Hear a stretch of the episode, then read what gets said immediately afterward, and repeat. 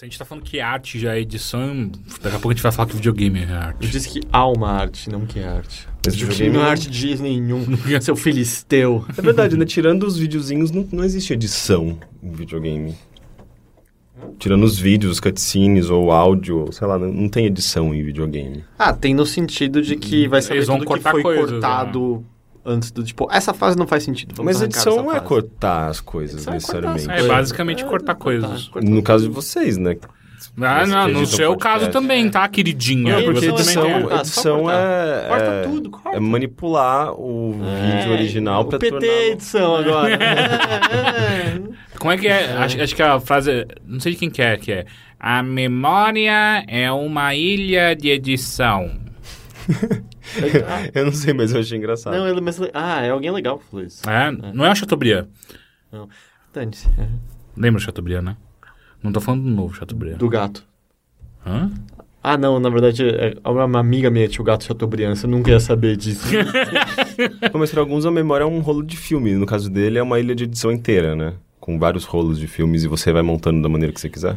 Não, acho que a, a, a memória de todo mundo é uma edição, porque você acha que você lembra de coisas da maneira que elas foram e realmente não é. é, só eu lembro das coisas como elas foram. E aí todo mundo acha que eu tô louco sempre. É meio. Mas essa é uma questão de perspectiva, porque no caso, é, se a gente está comparando com filme de ilha edição, a gente tem as nossas próprias câmeras, que registram de acordo com uma, uma perspectiva específica. Ah, essa conversa vai terminar na cor do vestido, não vai?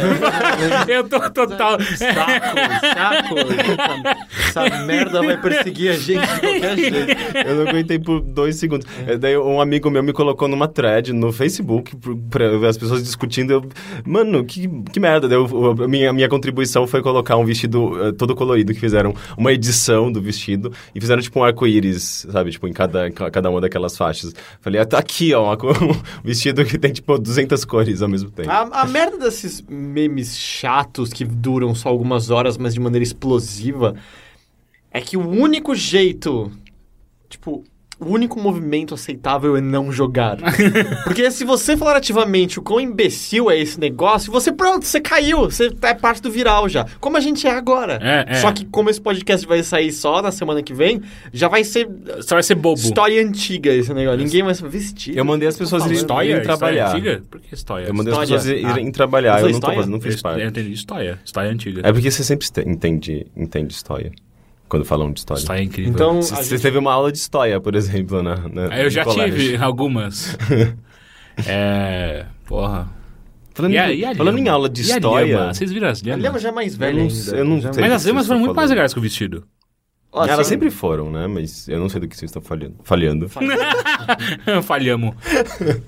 É. Por causa do Lhama, falhando, história, história, sabe? Tipo, esse podcast vai ser só um- uma, uma profusão de cacofone, coisas Do. Encodo da Dolha. Lembra disso? Não. Eu nunca entendi se foi uma tradução bizarra, mas quando o Doug Funny tenta... Ele tá aprendendo a fazer ventriloquismo pra fazer uma apresentação na escola. Ah, eu lembro. Que daí E tem, aí- tem uma parte que ele tá muito nervoso, daí ele passa um paninho na testa dele, eu acho que o Costelinha passa um paninho na testa dele, sai tipo muito suor, daí ele, ele tipo torce É. na plantinha, a plantinha faz... Piu. É, sim. E esse, Sempre esse esse barulho, né? Era, É, exatamente. é, era tudo... É, Lembra o carro? é, é porque a própria música apresentação era tudo com a boca, É. né? Mas enfim, a, o premissa todo é que ele tá tentando aprender ventriloquismo e aí ele pega um livro. E aí tá dando dicas de como ele poder falar certas coisas sem mover os lábios. Aí fala, ah, palavras com B, fale com D. E aí ele fala, do dedê de encodo da dola. Do dedê de encodo da dola. Ele, não parece nada com o bebê brincou com a bola. Que merda de truque é esse? Eu me lembro disso. Mas por que, né? Eu não, sei, eu, não sei, eu não sei se na verdade é uma técnica que ele tá executando mal, se em inglês fazia algum sentido mais. né? Do dedê de encoda da... Parece um idiota lá em cima do palco.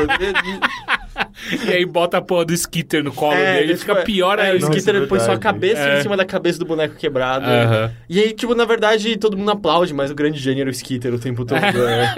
Ele é um grande ator, né? Uhum. Caralho, vocês escutaram isso? Sim, é, encerrou certinho. A gente parou de falar e deu um trovão. Isso não foi um trovão. Não foi um trovão? Não, caiu uma pedra na cabeça de alguém. Ok. Lembra quando a Disney começou a fazer Doug e aí ficou uma merda? Não, ah, eu é a verdade. ver. É, eu, lembro, eu lembro que tinha um episódio da vaca que ficava na frente do mercado e ficava compre mais manteiga. É, Mas era aqui já não passava na, na cultura isso, passava na Cruz, se eu não me engano. É, é verdade. E era muito aí chato. era meio que uma... Cruz? É. Comitê Cruz no SBT. É. É. Ah. E aí já era uma nova fase, era meio um ano depois do último episódio. Porque o último episódio do, do Doug normal, se eu não tô enganado, era a formatura deles na oitava série. Que era um episódio mó legal, e era meio que a aproximação do Doug com o. Com o Roger. Roger, eles tipo, encontrando significado em em ir pra frente e entender que eles têm que crescer e tal. Era um episódio que fechava bem. Eu não sei se a intenção era que fosse o último, mas fechava bem a série. E aí depois isso era no futuro. E aí era, sei lá, as pessoas começaram a mudar e aí ficou tudo esquisito. O E a- episódio era mais longo. É, a Paty Maionese ficou estranha. É, tinha um cabelo diferente. É, não, na- nada funcionou. Foi tipo Anos Incríveis, quando rola aquele. Acho que é o último episódio de Anos Incríveis. Quando eles, eles fazem um reencontro da sala, uma merda assim, não Esse, tem? não, o último episódio não é ele não ficando, com a- eles brigando na estrada, a Acho Wendy que vai é, embora. Acho e... que é. é. Ah, é verdade, num, Isso, num é. galpão, né? Ah. no- Eu no lembro- meio da alguma coisa, estrada. ele- E aí, o. Como é que é o nome dele mesmo? É o amigo dele? Paul. O Paul vira o Marilyn Manson. é terrível. É... Como era o nome? Ronco Burger, né? Onde eles comiam. Ronco Burger. Ronco Burger, né? Cara, e, e aquela música que é do George Harrison, por anos ficou na minha cabeça. Os do... Eu não lembro. Não, não, não é George Harrison. é- é- É, não, é, não, pera. Vocês estão É, cantando tá, Little Help não, from não. My Friends? É. É, era é isso, dos né? Beatles e quem canta é o Ringo. Ah, o Ringo. É, é dos Isso. Beatles mesmo? É, do Sgt. Pepper's Lo- uh, Eu Lonely não Band. lembrava disso. What would you do É. if I sang out of tune? Mas tocava no... no, no Ah, sim. Sim, abertura? não, no Anos Incríveis.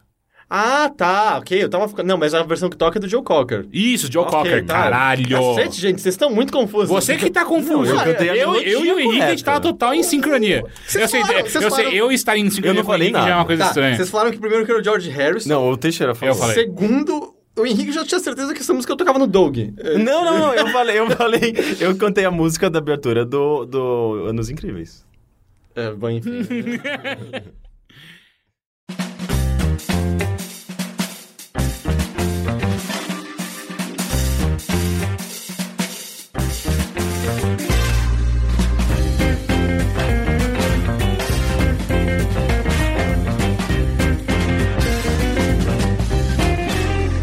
Isso aqui é a bilheteria? É. O que a gente tá fazendo Puta aqui? que pariu, eu, tava, eu ia começar agora, você, você me cortou. Então começou a bilheteria, é isso. É. Bilheteria é o, é o podcast de cultura do Vou Overloader, até falar longe do microfone, porque dane-se tudo agora. no qual nós, eu, Caio Teixeira, Heitor de Paula. Henrique Sampaio. nós não somos especialistas. E Talvez com- em Doug. com- Ó, eu claramente não sou especialista em nada. Ah, olá, senhores, tudo bem com vocês? Tudo bem, tudo Olá. bem. Como foi essa semana? A semana foi estranha, né? Logo, após carnaval, a gente tá ainda meio lento. Hoje o dia, inclusive, hoje é sexta-feira. Nós gravamos bilheteria de sexta-feira. Ó, joguei um dado agora secreto. Gravamos As pessoas não sexta-feira. sabiam? Acho que não. A gente trocou a data recentemente. É. né? Faz um tempinho. o Gravamos sexta-feira. E essa sexta-feira tá uma sexta-feira bonita, né? Mas ao mesmo tempo tá uma, uma lazy Friday, É, né? A semana toda eu senti que foi lenta. É? É. Lazy Friday, Do Lazy tipo- Week. Só numa semana muito lenta que algo imbecil como a história do vestido estouraria tanto. Olha lá, eu caí de novo na armadilha. É, tipo o jogo. É. Mas... Todos perdemos agora. Mas é... Não, foi, foi um fim de semana tranquilo. Foi um fim de semana... Um fim de semana? Foi uma semana. Foi uma semana, é verdade. Uma Já semana falei do meu inteira. fim de semana naquele outro podcast. É lá, verdade. cujo nome não será mencionado aqui. Não, não. Ah, então foi uma semana tranquila, foi, mas eu sinto que semana que vem que a gente vai engatar de novo. O carnaval estragou todo o ritmo. Que é um bom ritmo. Sim, sim, ele estragou um bom ritmo. Eu É. não gosto do ritmo dessa semana que a gente acabou de ter. Que parece uma, uma semana pós-ano novo. É, eu me senti. A semana foi toda melada, sabe? Deslocado Se você jogasse essa semana na parede, ela estaria escorrendo até agora, até o chão. até o chão. Uhum. Então tá, eu quero começar com o Henrique. Tudo bem, Henrique? Comigo não, comigo não. Peraí, posso Com falar? você não? Por que Ai, não? Você não quer começar? Eu não sei o que eu vou falar ainda. Ah, é, eu. eu... Ok. Mas acho que antes é que. A gente pode entrar num, num assunto que foi ainda mais importante. O que Porque aconteceu acabou hoje? de acontecer. ah, O vestido? Duas horas, não, há duas horas antes de gravar isso, que é o falecimento do Leonard Nimoy. Ah, verdade. Ah, o Eterno Spock ah, faleceu na nossa, no começo da nossa tarde, eu não sei exatamente que horas eram, eram lá, ele tinha 83 anos, é isso? Sim, 83 Ah, anos. em decorrência de um problema pulmonar. Por causa do... Aparentemente fumava, Fumava muito. muito. Um dos últimos tweets dele eram sobre Não fume. não fume, demonstrando certo arrependimento e Ah, é uma, é uma notícia triste, assim, por mais que ele é uma idade já boa, sabe? É, É uma idade aqui, ó. Não, sabe, entendo. Entende o que eu quero dizer? De Sim, sim, sim. Ele viveu até- bastante. Viver até 83 anos não é ruim. Ah. Ainda mais com uma vida tão interessante como a dele. Mas ainda assim é, é triste e é. E é uma pena essas, essas figuras que quando. São só depois delas ah, irem embora que a gente começa a conseguir ter uma certa perspectiva do- da importância deles, do que ele, do que ele fez. Ah, e eu sinto que a gente ainda vai ver muito mais pensamentos sobre isso nessa, nessa próxima semana, porque acabou de acontecer, eu sinto que o fato está começando a, a afundar nas pessoas agora e tal. Mas a gente estava até conversando um pouco Uhum. sobre isso antes. Em que você tava assim, ah, tipo, é uma pena que ele se foi, mas ele só fez um personagem e tal. E eu acho que isso é, é- Poucas pessoas irão discordar. Ele não foi exatamente um ator versátil em vida. Mas ele deu vida ao Spock como poucos atores o, o fariam. Assim, eu sinto que existe uma uma certa uma diminuição às vezes de atores que acabam sendo reconhecidos por um personagem, ah, mas que você acaba esquecendo de que é possível que outros atores não conseguissem, sabe, encarnar na pele daquela figura de maneira tão boa. Mesma coisa quando você pensa no Indiana Jones ou num, num, num Han Solo. Talvez ninguém além do, Jo- do, do George, George Harrison, Harrison. não, do Harrison Ford, ah, Vocês viram que eu talvez... pudesse fazer aquilo. Talvez ele seja, seja no- num próximo Indiana Jones, talvez seja o Chris Pratt. Sim, sim, é. Que, que eu acho, eu acho condizível. porque Melhor o, do que o Shia LaBeouf. Ah, é. Porque o, porque o, o Star-Lord basicamente é o Han Solo do espaço e o Han Solo é basicamente o o Indiana Jones, Jones do do espaço. é. E, e eu acho que o Nimoy teve isso, assim, de... ah, Eu tava conversando com você, eu acho que você conta nos dedos personagens da cultura pop que sejam tão conhecidos quanto o Spock no século XX. Se é que há algum mais É, ele é o personagem mais conhecido de, de Star Trek, né? de longe, tranquilamente. Tem pessoas que nunca viram Star Trek, sabem o, o- a saudação vulcana, ah, sabem como é a fisionomia do Spock, sabem do lance ilógico e etc, etc. Ah, eu acho que assim, existem algumas das figuras que aí você acaba até misturando com o ator barra personagem que você pode dizer que foram maiores e mais importantes. Sabe, do tipo, todo mundo sabe quem foi o, o Chaplin barra o personagem que era sempre o Chaplin em seus filmes, mas tô falando mais no âmbito da cultura pop mesmo. Mesmo quando você parte para Star Wars, ou mesmo quando a gente mencionou Indiana Jones, eu acho que o Spock é mais conhecido do que todos eles, assim. É- Será? Mais do que Darth Vader, por eu, exemplo? eu acho que mais. Eu, eu Ah. sinto que mais. Ah, ou se não empatado, tanto quanto. E mesmo assim, eu sinto que o Spock tem mais significado, sabe? Ah, eu adoro Star Wars. Mas é um filme de fantasia. É um filme com uma mensagem muito mais simples, muito mais. ah, Muito mais condizente com o universo de fantasia, na sua dicotomia entre bem e mal, em que você pode.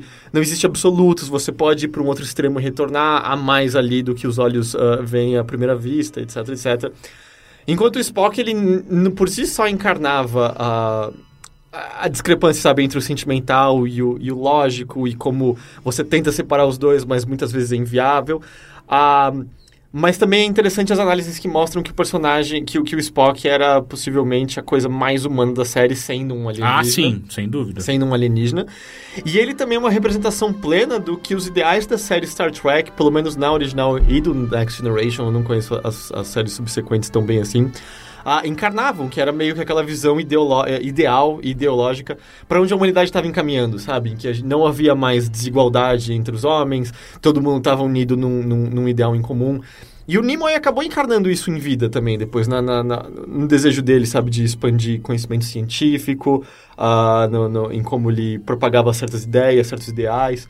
ah, e nunca deixando isso escurecer o lado artístico dele, né? Ele era um poeta, ele era fotógrafo. Ah, eu, eu acho muito interessante ver o arco dele, no qual, durante muito tempo... Ele tem um livro sobre, é, que eu acho que é Eu Não Sou Spock. 75 é a primeira biografia Que dele. ele é, tá, não... Eu entendo que deve ser cansativo para certos atores serem só ligados a um personagem, mas eventualmente ele abraçou isso, né? Porque Aí ele solta mais uma segunda em, oit... em 90 e pouco sobre Eu Sou eu Spock. sou Spock. Ah, porque o fato é que esses personagens fictícios muitas vezes são mais importantes pra gente do que pessoas reais e às vezes pessoas próximas a gente. Assim, a gen- ah, quem aqui não foi mais marcado por algum personagem de fantasia às vezes do que, do que algum familiar distante? Ah, e o Nimoy encarnou tudo isso. E por isso é, é triste a, a partida dele. É, só, só pra expressar o, o que eu sinto, é, também acho triste. É, eu, eu, eu não acompanhei Star Wars tanto quanto eu gostaria. Star Trek. Star Trek tanto quanto eu gostaria. Ah, eu, eu assisti recentemente, eu comecei a. come- desde a primeira temporada e tal. Que talvez isso tenha. tenha envenenado um pouco o que eu vejo sobre, so- sobre o, o, o Spock ou até mesmo os outros personagens da série. Pra mim é tudo muito engraçado, muito engraçado o tempo inteiro. Mas Ah, isso é mais questão da, da idade que o seriado Sim, tem. sim, sim, sim, exato. Então, como eu assisti agora, depois de velho já, eu só olho. é, tudo que eles faziam era não fazia o menor sentido a maior parte do tempo. Era sempre muito. Por, por quê? Por que, que o capitão da nave tá descendo junto com o seu segundo em comando pra fazer uma exploração de um planeta que eles nunca viram na vida? Faz o menor sentido. Se eles morrerem, acabou, acabou a porra da expedição. É, mas enfim. O que eu sinto só é que. Eu gosto do Spock. Eu só não acho que ele é um bom personagem. Eu, eu acho que. Você não acha que ele é um bom personagem? Não, não. Eu acho que ele é o melhor escrito ali da, da série, sem dúvida nenhuma. Ah, mas também não é difícil quando você coloca em co- comparação com o Capitão Kirk, por exemplo, que não é nada. Aquilo é um, é um personagem unidimensional que Hum. não, não tem nenhuma profund- profundidade no Capitão Kirk. Pelo menos até onde eu assisti. Ah, eu assisti isso a, eu discordo, mas isso pode ser assunto para outro podcast. é, eu assisti até a quarta, quinta temporada e, tipo. Tem, mim, tem tudo isso de temporada original? Acho que. Ou terceira temporada? tem menos que isso. Não, eu sei que tem até, até a terceira tem. Não, tá, mas eu acho que tem tipo quatro só. Pode ser, então, então assisti até a quarta, sei lá. Ah, então eu acho que todos os personagens ali são todos meio bobos, assim, o tempo inteiro. Mas eu acho que tem, isso é, novamente, em relação à perspectiva que você tem atual de outras séries e como a TV evoluiu. Porque Especialmente depois da revolução de seriados. dos- Sim, da é, não é. década, a- né? a- ele praticamente tá é, m- mesmo. tá muito próximo do cinema, né? Tipo, ele, ele se aproximou muito do cinema, a série de TV, as séries em geral de de TV, a linguagem de TV. Então é meio assustadora a- a- a- o, o- gap que existe entre a produção de, de séries de TV hoje e daquela época, Ah, dos anos sim, 60, sem dúvida. 70. 70. 70, né? E Acho que começou em 72. eu acho que pra época acabou sendo muito relevante, muito Foi- Ah, importante. tanto que, cara, é um Sim, marco, é um marco sim. cultural. Assim, é uma série que não teve tantas temporadas assim. E ficou pra sempre, sabe? Star Trek é um produto da cultura humana. Todo Uhum. mundo, como a gente tava falando, todo mundo sabe o que é. Ah, é marcou com certeza. Sim, absoluta. mas eu acho que é, é importante essa, esse contexto, né? Tipo, você assistir meio que tendo uma noção do contexto do que era possível na época, do, do, do, do- estilo de escrita que existia na época pra rádio, TV, enfim. E- não sei, eu acho que isso pra tudo, na verdade, né? Mesmo no cinema, se você pega filmes antigos, ah, ok que você tem alguns, sei lá, alguns clássicos atemporais que você consegue assistir e até hoje ter o mesmo, talvez o mesmo impacto do, do, do- do- que ele causou na época que, em que ele foi lançado, sei lá, tipo, grandes filmes, sei lá, de grandes, grandes diretores, mas se você não tem uma noção do contexto, você pode perder metade do que das qualidades daquele filme. Mas eu discordo, eu, eu acho que. Não, quer dizer, eu não discordo de você. Eu, eu acho que Star Trek ainda é completamente assistível. Claro, certas coisas envelheceram, mas. É, é- tanto ele quanto The Next Generation, acho que são duas séries, eu diria, essenciais até hoje, sabe? E eu acho que. É engraçado quantas pessoas se dizem, sabe, influenciadas a querer saber mais sobre ciência, a querer, querer se interessar por, por esse campo por conta da série. Mas ao mesmo tempo eu acho que ela é muito interessante ah, porque ela, apesar de de poder ser descrita né, como ficção científica, ela nunca perde.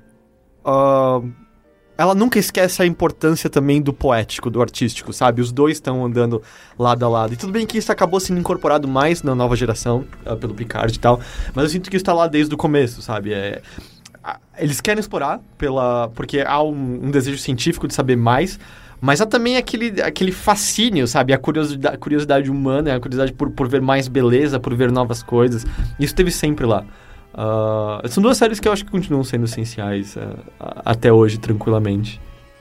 É, e é engraçado porque eu também, assim, eu, eu assisti Star Trek já há algum tempo a essa altura, mas eu também diria que eu demorei um certo tempo para assistir, porque durante muito tempo a visão que eu tinha de Star Trek era aquela passada a mim por, pelas pelos programas mais mainstream, em que Star Trek era basicamente composto de pessoas aficionadas demais pelo seriado, pelos tracks, pessoas que só conseguem se relacionar a outras em convenções ah, da série, dando uma visão completamente errada do, que- do que a série é, justamente nesse ponto que eu tava falando, como se fosse fi- ficção científica pura e mais nada além disso.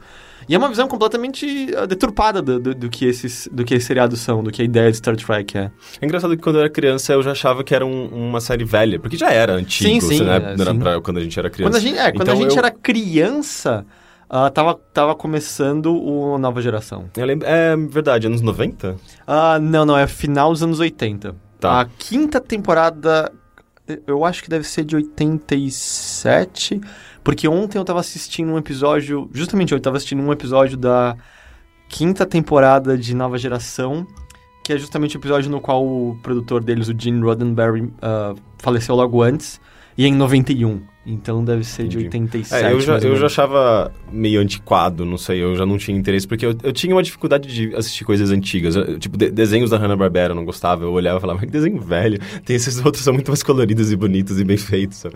Então eu já tinha eu tinha alguma dificuldade de, de acompanhar, então acabei não, não, Até hoje, na verdade, eu tenho um certo preconceito, assim. Eu precisava sentar tomando vergonha na cara só pra conhecer de fato, porque eu nunca assisti de verdade. Ah, eu posso. É que eu conheço mais a nova geração, mas eu posso te listar uns episódios da hora depois.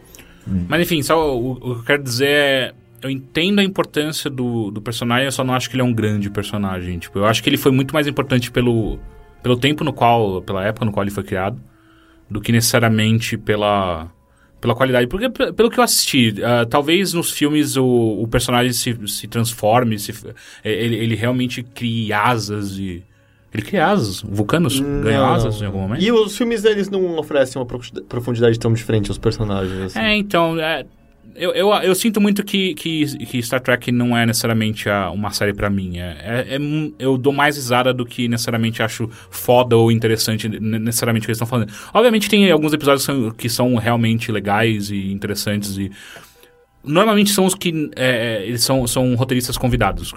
Aí, porra, aí é um bom episódio. Mas quando é os caras da casa, para mim só parece meio bobo, que é o Kirk tentando representar uma masculinidade bizarra, uma, uma liderança muito estranha, e o Spock sempre com aquele papinho de lógico dele e tal, que quando eu sinto isso muito quando são os episódios normais, os roteiristas normais e tal, é, é, é, ele também fica unidimensional, tipo, ele só é aquela aquela a, ele é o, o, próprio clichê, né? Ele é o, o cara ilógico que não faz sentido, que, que só faz sentido, completamente racional e tal, o tempo inteiro. E eu gosto quando aparece, às vezes, ele dá aquele, aqueles glimpses de humanidade. Quando ele não é, consegue controlar. É, aí eu acho incrível. Aí eu acho que, que é, é ali que o, que o Leonard Nimoy, ele, ele, realmente apareceu de verdade. Porque até então, ele só parece um robô, sabe? Parece o Data, sei lá. Ah, é diferente. É? É.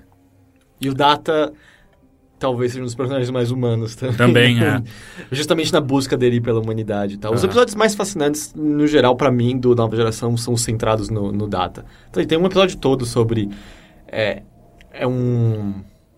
Não é um conselho, é, um, é uma espécie de, de tribunal em que um membro da Frota Estelar quer desmontar o Data para entender como ele funciona, porque um homem gênio criou o Data e o irmão dele, e ninguém consegue reproduzir.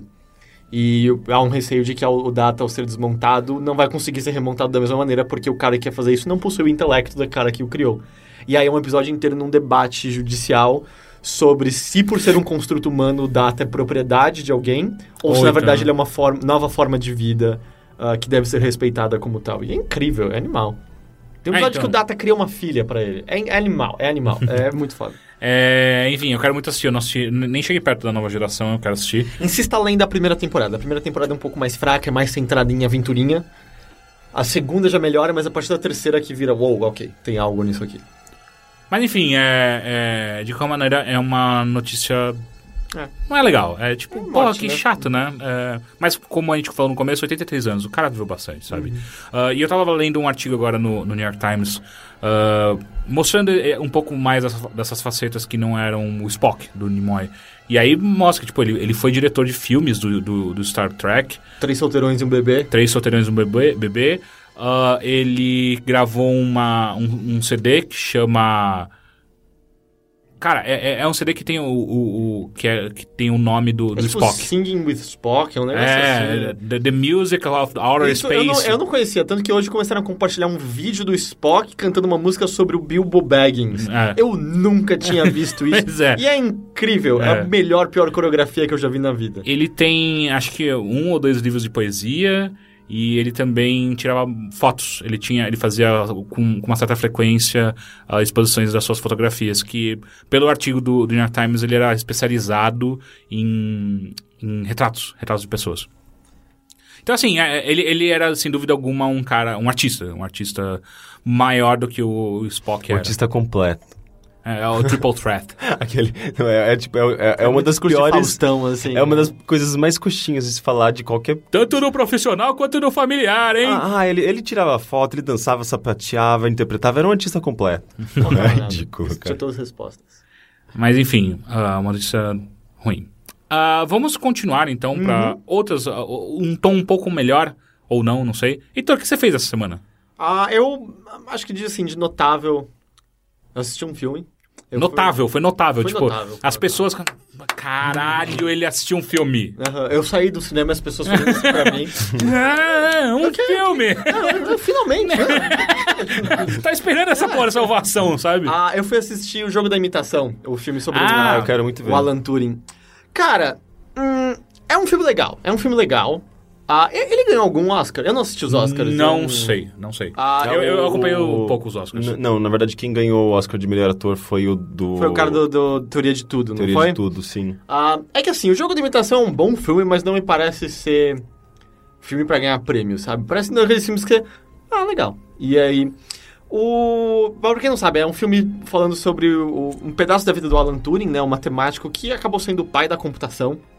Ah, e que e o foco do filme é o, o, o, o papel dele Na Segunda Guerra Mundial. é para meio que acabar com a Segunda Guerra Mundial, que é ele ah, desvendando o código, a, a encriptação da, do Enigma, que era uma máquina ah, que os nazistas usavam para mandar mensagens codificadas todos os dias.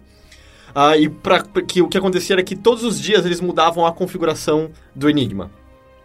E mudando essa configuração, eles, tipo, não adiantava eles passarem muito tempo tentando entender o código, porque depois de 24 horas então era mudado, era uma- um novo código necessário para que entender aquelas existia mensagens. algum tipo de padrão na mudança. Ah, então isso é, é parte do, do negócio. É que assim, ele começa a perceber que eles não vão conseguir usar somente os humanas para calcular, porque tem milhões e milhões de possibilidades. Aham. E aí ele vem com a ideia de, ok, a gente precisa de uma máquina para desvendar a máquina. E aí ele cria, Cria um, um computador. computador. Aí, é claro que aí nisso entra o fator humano, porque o computador que ele cria acaba não sendo rápido o suficiente para conseguir desvendar as mensagens a tempo. Só que aí o que ele faz é ver, então ele usa o fator humano, ver onde as mensagens falham para onde, onde há um padrão para o computador poder processar mais rápido Uhum. e finalmente quebrar as mensagens. Ah, o filme vai um pouco além disso, assim, do qual o papel que ele acaba tendo depois. Existe uma historinha de amor, Mais ou menos, É. ah, mais ou menos. Porque no Ah, trailer isso foi meio claro e é só... Ah, não, não, não chega, não chega Não? tanto, não. Você já chegou a abordar o fato dele ter sido preso? Sim, sim, é. Então, o que é, é meio que o filme passa por essa parte da guerra, acaba terminando a guerra, e o filme todo se passa com meio que ele contando a história disso pra um policial, já no dando testemunho que ele foi pego pela indecência de ser homossexual. Ah, e como todo mundo sabe, ele foi sujeitado ou, ou à prisão ou à castração química. Ele escolhe castração química, mas os efeitos eram, obviamente, tão terríveis que dois anos depois ele acabou cometendo suicídio. Ah, mas enfim, essa é a base da, da, da história, mas o filme se concentra mais no ato dele quebrar Ele o- foi... é, ele era britânico, né? Sim. Ah, de quebrar, quebrar o enigma. Ah, o que rola do romancezinho não é exatamente romancezinho. É que, eu esqueci o nome, acho que é Joan Clark. Era uma matemática também que fazia parte da equipe, ah, com a qual ele acaba se casando. Que é Ou melhor, ele que fica... é a Kira Knightley? É, ele, eu acho que ele não acaba se casando, ele fica noivo só dela. Ah, Pra tentar escapar do... Não, não, não, não chega tanto. Era mais porque fazia sentido e porque a família puritana dela tava achando ruim ela trabalhar cercado de homens e ele acha que casamento é uma boa opção e tal. Ah, mas enfim, isso é pormenores do filme, não importa tanto. A, a parte esquisita, eu até fui pesquisar isso. O filme ah, dá como concreto que Turing tinha Asperger. É Asperger ou Asperger? Asperger. Asperger. É, acho que é Asperger em é português, é. O filme dá concreto como se ele tivesse Asperger. Ao ponto de que o começo do filme é doloroso, porque é basicamente humor nível Big Bang Theory. Por quê? Ah. Porque, ah, porque... Porque ele parece o Sheldon O Sheldon basicamente é um cara com Asperger que eles fingem não ter Asperger. É, é aquela merda do seriado que ria às custas de, de outras pessoas. Mas enfim. não- ah, e aí as piadas são nesse nível, do tipo... É, Turing, a gente tá saindo pra almoçar ele. Turing, a gente tá saindo pra almoçar. Ah, por que, que você tá ignorando ele? Não, eu não tô ignorando, vocês só me avisaram que vocês estão saindo pra almoçar. Ou seja, sabe, ele não entende metáforas, não entende coisas... É, Não entendi nenhuma li- linguagem. essa coisa, essa coisa cinza da- figura de linguagem. Ele só Ah. entende se você falar, Turing, quer almoçar conosco? Aí ele vai responder ou não. Será que eu tenho Asperger, gente? E aí é tipo um humor muito imbecil, porque é tipo, olha que engraçado, ele não entende que. Mas é pra dizer- ser humor isso? Sim, o filme tenta. Algumas vezes ele é engraçado, mas sim, é pra ser humor, total. Ah, mas é mesmo, ah, que engraçado, ele, ele não entende porque ele não é como a gente, sabe? É. E aí eu fui pesquisar, eu saí e falei, peraí, então ele tinha Asperger? Eu não sabia. E o lance todo é que pessoas hoje em dia... usando informações que ele tinham, conseguem puxar dados que se encaixam nas cinco condições que a medicina acredita necessárias para você ser, estar no espectro de, de, de Asperger e tal. Porque naquela época não tinha conhecimentos. Eu, eu não sei direito isso. quais eram os conhecimentos relacionados a isso na época, mas uhum. e, ao mesmo tempo existem várias críticas relacionadas a isso, porque é muito difícil você pegar relatos de, outra, eh, de outrora e tentar encaixar, porque uma das coisas é comportamento repetido, porque no Turing fala que ele sempre comia uma maçã antes de dormir. Só que fala, tipo, você sempre comer uma maçã de dormir pode ser hábito. Tipo, eu tomo leite toda vez que eu acordo. Uhum. Até onde eu sei, eu não tenho asperge. Porque, ah, se não tem leite, bom, fazer o quê? Sei lá, vi. Uhum. Ah, e aí, a mesma coisa. Tipo, o que acontecia... Você toma leite sempre antes de dormir? Uh, quando eu acordo e quando eu durmo. Caralho, isso Nossa, eu fazia, eu fazia isso quando eu era criancinha. Bebezinho. Enfim. Eu não. não, é... mentira, até os 10 anos. Mas eles falam, tá, mas o que acontecia quando, quando ele não tinha maçã, sabe? Ele entrava num surto bizarro, é tipo, oh, ok, hoje eu vou comer uma banana, então, sabe? É... então, é, eles falam como é perigoso tentar presumir a partir de dados antigos que você tem. Uh, a, a, condição da pessoa, mas o filme dá, dá como concreto, sabe? Ele, ele tem Asperger. Além disso, eles falam que o relato das pessoas que viviam perto dele falavam que ele era uma pessoa muito calorosa. E eu até fui pesquisar depois que Uh, existem níveis e níveis de Asperger, mas esse lance, sabe, da pessoa com Asperger ser parece que fria e calculadora e mesmo... Quase um sociopata. Quase... E não, e correlacionável com conhecimentos matemáticos. É um estereótipo imbecil que, sei lá, Rayman criou na, uh, na gente. Uh, não uhum. Rayman. uh, criou na gente. Não, não, é, não é necessariamente verdade. Tipo, e falam que é normal pessoas com Asperger às vezes serem calorosas uh, apesar de não entenderem, às vezes, alguma metáfora, alguma coisa. Então, na verdade, parece que a caracterização que criam dele no filme não tem muito a ver, porque no filme ele é duro e frio e tal, e parece que falam que não tinha, sabe, muito, muito a ver com, com, com a figura. Então isso é, é meio chato, sabe, essa recriação. Você assistiu Sherlock? Sim. Você acha que ele levou alguma coisa do personagem? É meio que um Sherlock. É, é sim. Uh, uh, sim. Até desde a... Da, da... É, não, tem muito a ver com Sherlock, personagem. É o mesmo ator, né? Cumberbatch. Sim, é sim, o sim, sim. Benedict Cumberbatch. Oh, Cumberbunda do é. Eu adoro, esse meme é muito bom. Mas, então, isso, esse eu achei um pouco esquisito. E aí, esse humor tava realmente me incomodando no começo, sabe? É... Mas, eventualmente, parece que o filme tira um pouco a mão disso e deixa as coisas fluírem um pouco mais, uh, de maneira mais tranquila. Até porque eles tornam um filme mais tenso, né? Não, nunca chega a ser tenso. Ah. É, essa coisa, todo, toda a parte da da, de como ele foi considerado um criminoso por ser homossexual e tudo. Isso é relegado meio que aos últimos 10 minutos do filme. Uh, o resto disso não, não existe. Mas a drama da, o drama da guerra rola, não rola? Tipo, dele tá lutando contra isso, né? Não, porque é então, é sempre um lance de, de, de, tempo, então eu achava então, que Então, o que acontece assim, isso é muito mais sentido por, por, por, por personagens ao redor dele uh, e por um, por um mais novinho especificamente. A, o embate do Turing acaba sendo muito mais, pelo menos apresentado pelo filme, acaba sendo um embate muito mais. Acho que eu posso até dizer de ego, de dizer essa máquina vai funcionar e eu vou conseguir construir essa máquina. Uhum. Uh, o filme tenta te passar a sensação de, cara, quando, cada dia que você demora mais para fazer isso, mais pessoas morrem. Mais pessoas morrem. Eu acho que ele falha nisso. Ah, você só sente isso quando eles finalmente quebram, quebram o código e vem a realização de a gente não vai poder contar isso, porque se a gente começar a interferir em todos os ataques nazistas, eles, eles vão, vão, perceber parar. e vão mudar a máquina e todo o nosso trabalho desses, acho que são dois anos, vai ser jogado fora. Então eles têm que. Eles começam a usar também matemática uh, de maneira super fria para escolher quais em batalhas eles podem avisar os aliados a vencerem, quais não podem, e eles vão meio que sacrificar pessoas no processo. E vira uma coisa matemática, vidas viram números lá no meio. Aí nessa hora passa a ter um pouco mais de peso, mas antes disso eu acho que o filme não passa peso nenhum. Vira muito mais o embate do Turing com um general imbecil, porque é óbvio, né, que militares são sempre idiotas em filmes, né? Sem, sem... Nunca tem um militar não, é, inteligente é, em filme, né? É assustador. Em filme é sempre, é. sempre imbecil, que acha que tudo que ele tá fazendo é uma merda então é mais esse embate do Turing, tentar se provar como o gênio que ele é versus, uh, versus esse cara que, tipo, que é a solução prática, tipo, ah, seu inteligente. Decodifica aí, caralho, você não é inteligente, porque você não consegue. Então, nesse aspecto que eu acho que fica um filme meio. É legal, sabe? É um bom filme, legal, mas eu sinto que os, o, vários dos assuntos dentro dele poderiam ter sido melhor tratados. Uh, e eu vi muitas críticas relacionadas a isso, sabe? A meio que a, a, caracterização do Turing, ao fato de que a, a maneira como, sabe, o fim da vida dele, de ele não ter sido. ter visto como, sei lá, a figura incrível e herói que ele era naquela época. Uh, e o filme relegar, sabe, todo o assunto da criminalização da homossexualidade dele e deixar muito mais explícito essa questão de, do, do Asperger, que, que é debatível. É uma, é uma falha do filme, sabe? Não, é, uhum. não, é, não é muito. Não é. Não, sei lá, não parece respeitável, sabe? É, não, não quer tocar um assunto polêmico em troca de umas risadas, né? E aí, sei lá, é um filme legal, mas não é nada incrível. Eu só que eu, eu tenho um limite que eu comecei a rir muito no final, porque o final tem letras aparecendo e falando sobre, tipo, ah, e aí ele foi o pai de ciência que cientistas durante muito tempo chamaram de máquinas de Turing, uh, e hoje em dia nós conhecemos como computadores. E aí eu pensei, cara, esse filme teria um tom muito diferente se essa cena cortasse e aparecesse uma imagem do Fortran, tá ligado?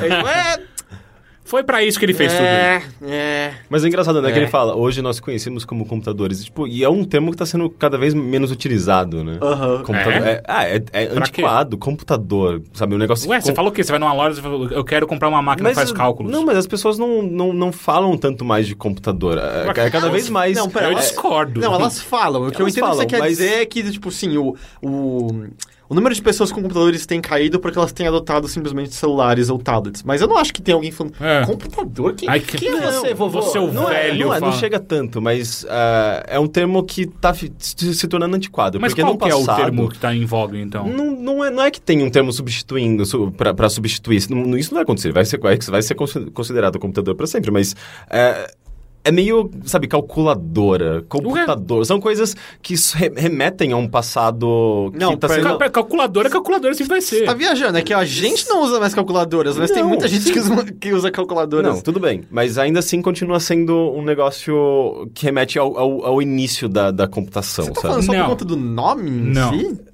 Eu não tô Tam, sentindo também eu acho. nenhum no não, que você tá falando. Não, primeiro, eu acho que a questão do nome e a questão do, do, do, do, do que está sendo utilizado atualmente mais. Uh, mas um tablet quando... é um computador ainda. Hum, sim, mas as pessoas não chamam tablet de computador, elas chamam de tablet. Elas, mas você assim tá falando elas, pra mim que... A... O, o, um smartphone é um computador, eles então, chamam de smartphone. Fala, a gente tá então. tá um embate de etimologia, tipo, você acha sim. que o computador vai morrer? Não, eu não você falei... Acha... Eu não tô falando nada do que vocês estão falando, eu tô, eu tô simplesmente levantando a é, questão não, você tá falando que, que o acho... computador tá caindo em desuso, e uma coisa em desuso, ela morre. Hum, não, eu não, falei assim, nada disso. Não, mas assim, o computador tá caindo em desuso por muitas pessoas, mas não, não, não acho que disso saltar que ele vai morrer. Eu acho que tem espaço para todos os tipos de aparelhos em contextos diferentes. Mas o, eu acho o termo antiquado, ele só cada vez mais antiquado. Tem até um, um filme que eu vi recentemente, eu acho que era do, do Cronenberg, eu acho que é o último, penúltimo filme dele, tinha uma cena que era, tipo, sobre isso, um debate entre dois personagens falando sobre isso, enquanto eles estavam, tipo, num carro mega uh, tecnológico e eles falando quão ridículo era, tipo, a ideia do computador. Eu não sei, cara, porque, tipo...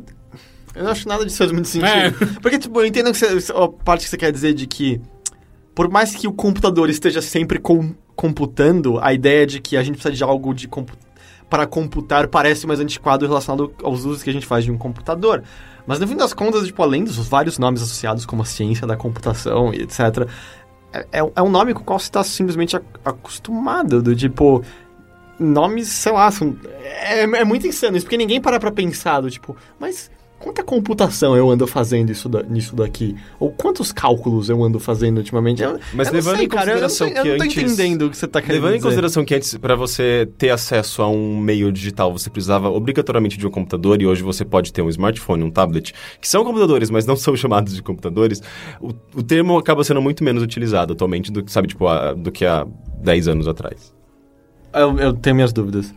É, Sério? Eu, eu, não, eu não consigo assim, concordar com beleza, isso. Beleza, computadores estão pelo menos na onda atual, algumas pessoas estão substituindo, porque de fato, do, tipo, se você tudo que você fazia era, lá, olhar umas páginas de internet, abrir seu e-mail, um tablet faz muito mais sentido para você do que um computador.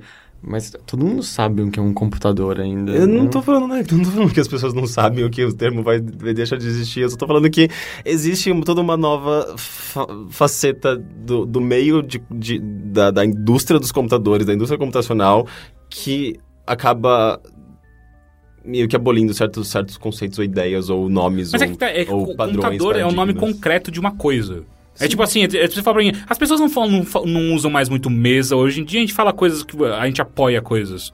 Tipo, mesa tá sendo menos usada. Não faz não, sentido. porque mesa continua sendo usada. Exato, igual computador. Computador, pessoas têm computadores em casa ainda. Tá, a gente, quando a gente tiver 80 anos, a gente vai voltar até essa discussão e vamos ver. Vai ser bizarro, se as porque as pessoas vão ter computador ainda.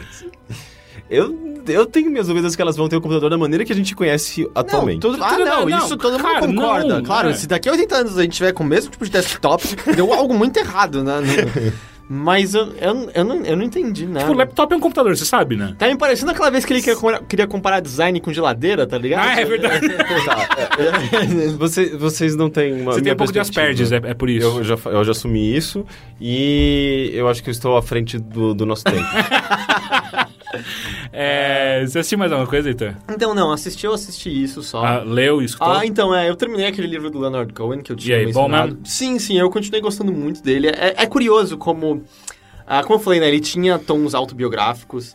Ah, e é um livro dividido em quatro livros, sabe? Tem livro 1, um, livro 2, livro 3, livro 4. E eu sinto que o livro 1 um e o livro 3 são ah, os ápices da- da- daquele romance. Em que o livro 1 um tem aquela perspectiva mais da infância, em que eu mencionei que é tudo meio sombrio, com o- a presença do pai quase moribundo, quase poeta, assombrando ele. Enquanto o livro 3 ah, tem um momento que eu sinto que todo mundo consegue correlacionar, que é a sua época de uns 19, 20 anos, em que parece que você desesperadamente quer encontrar significado em tudo que você faz e você tem aquele amigo que é o seu melhor amigo da época e tudo que vocês fazem junto parece ser a coisa mais incrível e você fica imaginando que pessoas vão falar sobre aquilo nos anos futuros. E aí, poucos anos depois, você percebe que, claro que você sabia que era tudo mentira, claro que você sabia que era forçação da sua parte, você só queria acreditar que aquilo que você estava fazendo representava tudo aquilo. E aí você tem o reencontro com esse que era aquele então seu melhor amigo, e você percebe como vocês se distanciaram, e como talvez tudo aquilo que você estava pensando sobre não estava sendo pensado por essa outra pessoa. Talvez eu esteja falando só de mim mesmo, eu não sei. É, mas eu senti que acaba sendo muito muito bem representado nesse livro 3, assim, foi, foi muito correlacionável, enquanto o livro 4, ele só meio que acaba seguindo uma direção já um tanto óbvia dessa separação entre o protagonista e esse amigo que tinha essa representação naquela época. Ah, eu gostei muito, eu achei um livro, achei um livro muito interessante, muito legal. E... E aí eu comecei a ler um livro que eu tô gostando muito, chamado Although Of Course You End Up Becoming Yourself. Ah, pelo que eu sei, ele não, não possui tradução. Ah, nome traduzido seria algo como Apesar de que é claro que você acaba se tornando você mesmo. É um livro escrito pelo David Lipsky, que eu não sei dizer se ele ainda é hoje em dia, mas na época ele era jornalista da Rolling Stone dos Estados Unidos. Ah, e o contexto do livro é o seguinte: ele saiu para fazer uma matéria junto com o David Foster Wallace, ah, o autor de Infinite Jest, ou Graça Infinita, que até foi lançado recentemente com uma edição mó legal aqui no Mó Brasil. bonito o livro. É da, é da Cossack Naif, se eu não me engano? Acho Ou é da Companhia das Letras? Acho que é Cossack na É da- uma edição Acho. muito bonita, até onde eu sei a tradução tá, tá muito boa. É, ele sai para fazer uma reportagem sobre o David Foster Wallace, viajando junto com ele ah, por uma semana, na última semana de divulgação do Graça Infinita. E essa é uma perspectiva que eu não tinha, não sei se também que tem, que quando o livro foi lançado, o David Foster Wallace virou um popstar nos Estados Unidos. Assim. Ele, sabe, o livro ganhou, foi para uma estratosfera absurda, difícil de você ver no meio literário, sabe? Ele, as pessoas sabiam o nome dele, mas sabiam mais o nome dele do que haviam lido o livro necessariamente. E aí o intuito era acompanhar ele nessa última semana e experienciar isso. Ah, e aí o- ele passa a semana, tem várias gravações, várias conversas interessantes com, com o Wallace. Mas aí quando ele volta, o, o, o editor da Rolling Stone o- acaba decidindo não fazer essa matéria porque tinha surgido alguma outra coisa e esse material fica todo engavetado. Até que anos depois o David Foster Wallace acaba cometendo suicídio e o Lipsky acaba achando a hora que era, era, era hora de dividir aquele material. Então, o livro é uma leitura muito tranquila, assim, muito agradável, porque é basicamente transcrição das conversas dele. Então, não há nenhuma dificuldade, sabe? É só conversa rolando, rolando, rolando. Ah, É tipo uma grande reportagem é mesmo. meio que uma grande reportagem, mas quase sem. Assim, claro que há alguma edição, mas quase sem edição. Afinal, Uhum. é, um, é um livro, não é um negócio, lá, é 20 vezes maior do que uma revista Rolling Sim, Stone, sim. sabe? Mas então é uma leitura muito agradável, meio que as ideias espontâneas ou há muito tempo guardadas e saindo de forma oral mesmo do Wallace pro, pro Lipsky. Com trechos incríveis, trechos muito legais. É, é muito. É como se você virasse amigo do David Foster Wallace por um tempo, sabe? Ah, e ele, você percebe a claridade que ele tinha diante da, do sucesso que ele estava tendo. Que ele fala. Ele, o Lipsky pergunta sobre, aí, como é que é, tipo, você ter feito um livro que, sabe, que importa, que é importante, que, que tá sendo lido? Ele fala. Eu não sei nada disso ainda. Na, naquela última semana ele falou: o livro saiu há um mês. Para ele ser bem lido, demora três meses. E mesmo depois disso, eh, eu não tenho certeza se ele vai, sabe, tá na mente das pessoas. Eu só vou saber se eu escrevi algo importante pelo menos daqui a três anos para mais. Antes disso, eu nunca vou saber. Então era muito legal essa, essa visão bem objetiva que ele tinha da situação. Ele fala claramente: as pessoas não estão animadas com o livro, essas pessoas estão animadas com hype. Elas estão, sabe, animadas com a ideia que elas criaram de mim e a ideia que elas criaram do livro. Mas elas não sabem, na verdade, se elas gostaram desse livro ou não. O que é muito correlacionável a um tal de outro meio chamado videogames. Ah, Mas, pra caralho. E as ideias, sabe, que ele tem naturalmente, que é tipo, ah, que. Ah, porra, por que. Que pena, sabe, que, que, que o suicídio aconteceu. De. Ele falando sobre. Eu sou um cara muito tímido. Sou um cara envergonhado. E eu vejo timidez como a autoabsorção máxima, em que quando eu me apresento diante de outra pessoa, não é que a minha timidez me impede de eu estar à vontade porque eu tenho um medo de que algo terrível me acometa. O meu medo vem da minha autoabsorção tão grande que eu tenho medo de que qualquer coisa errada que eu vá dizer vai criar na outra pessoa uma imagem completamente adversa da imagem que eu tenho de mim mesmo.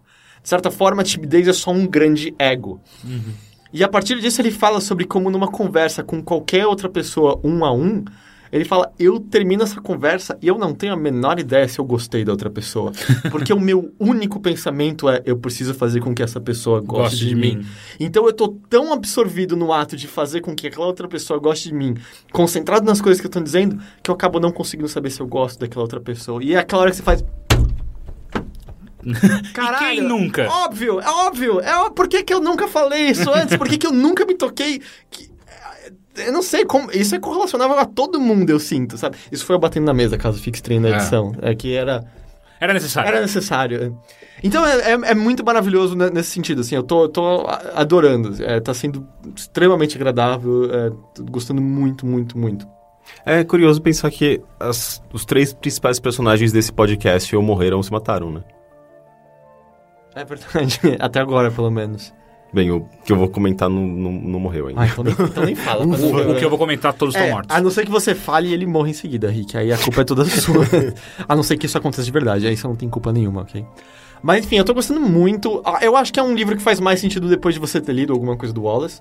No caso, eu só li o Graça Infinita, mas eu acho que, sabe, ler sobre o autor sem nem saber se você gosta do trabalho dele acaba não sendo tão interessante. Porque vai que você não gosta de nada que ele escreveu e fala, ah, foda-se o que ele tem a dizer. É. Uma coisa que eu queria perguntar. Eu sinto falta de livros reportagens. É. Eu sinto muita falta. É que não, sei lá, nunca foi um gênero que eu fui muito atrás, então eu não conheço tanto. É, esse daí, por exemplo, para mim é um claro livro reportagem. É... Eu acho que. É... Eu, eu, eu, eu vou, vou fazer um, um chute de, de pura experiência minha de que eu tenho com, com o gênero. Que, sei lá, desde a. Desde os 90, mais ou menos, parece que o, o isso, o, esse gênero foi caindo em desuso, sabe?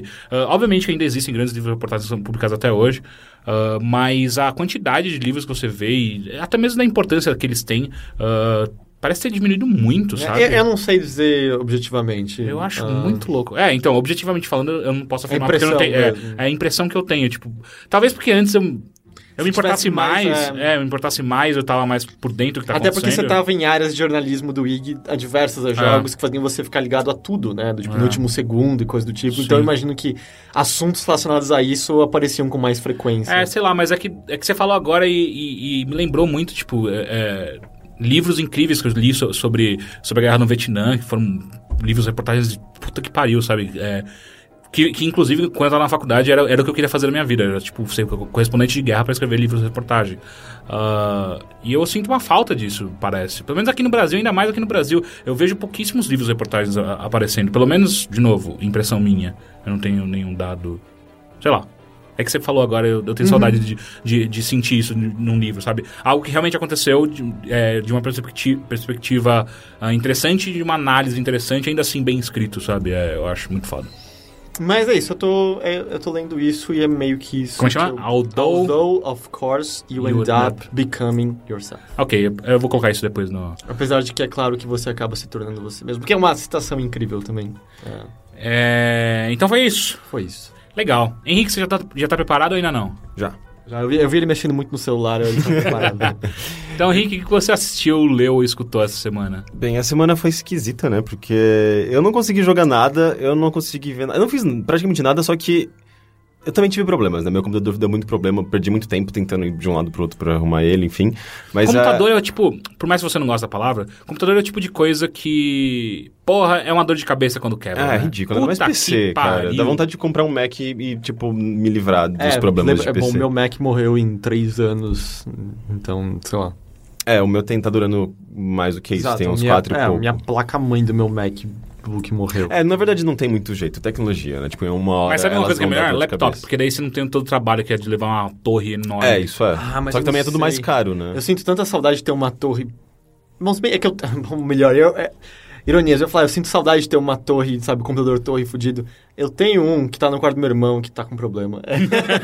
E Não, tá é- parado, né? É, ele tá um pouco. É que assim, ele tá um pouco parado porque o meu laptop agora é capaz de, de rodar jogos. Mas eu precisava consertar isso. O problema é que o que tudo indica é a minha placa de vídeo que empenou. Puta, e aí é. E aí, é, puta, eu não tenho grana pra trocar uma placa de vídeo agora. Não, e é, é bizarro, porque meu computador ele tem um problema que ele fica reini- reiniciando, resetando sozinho.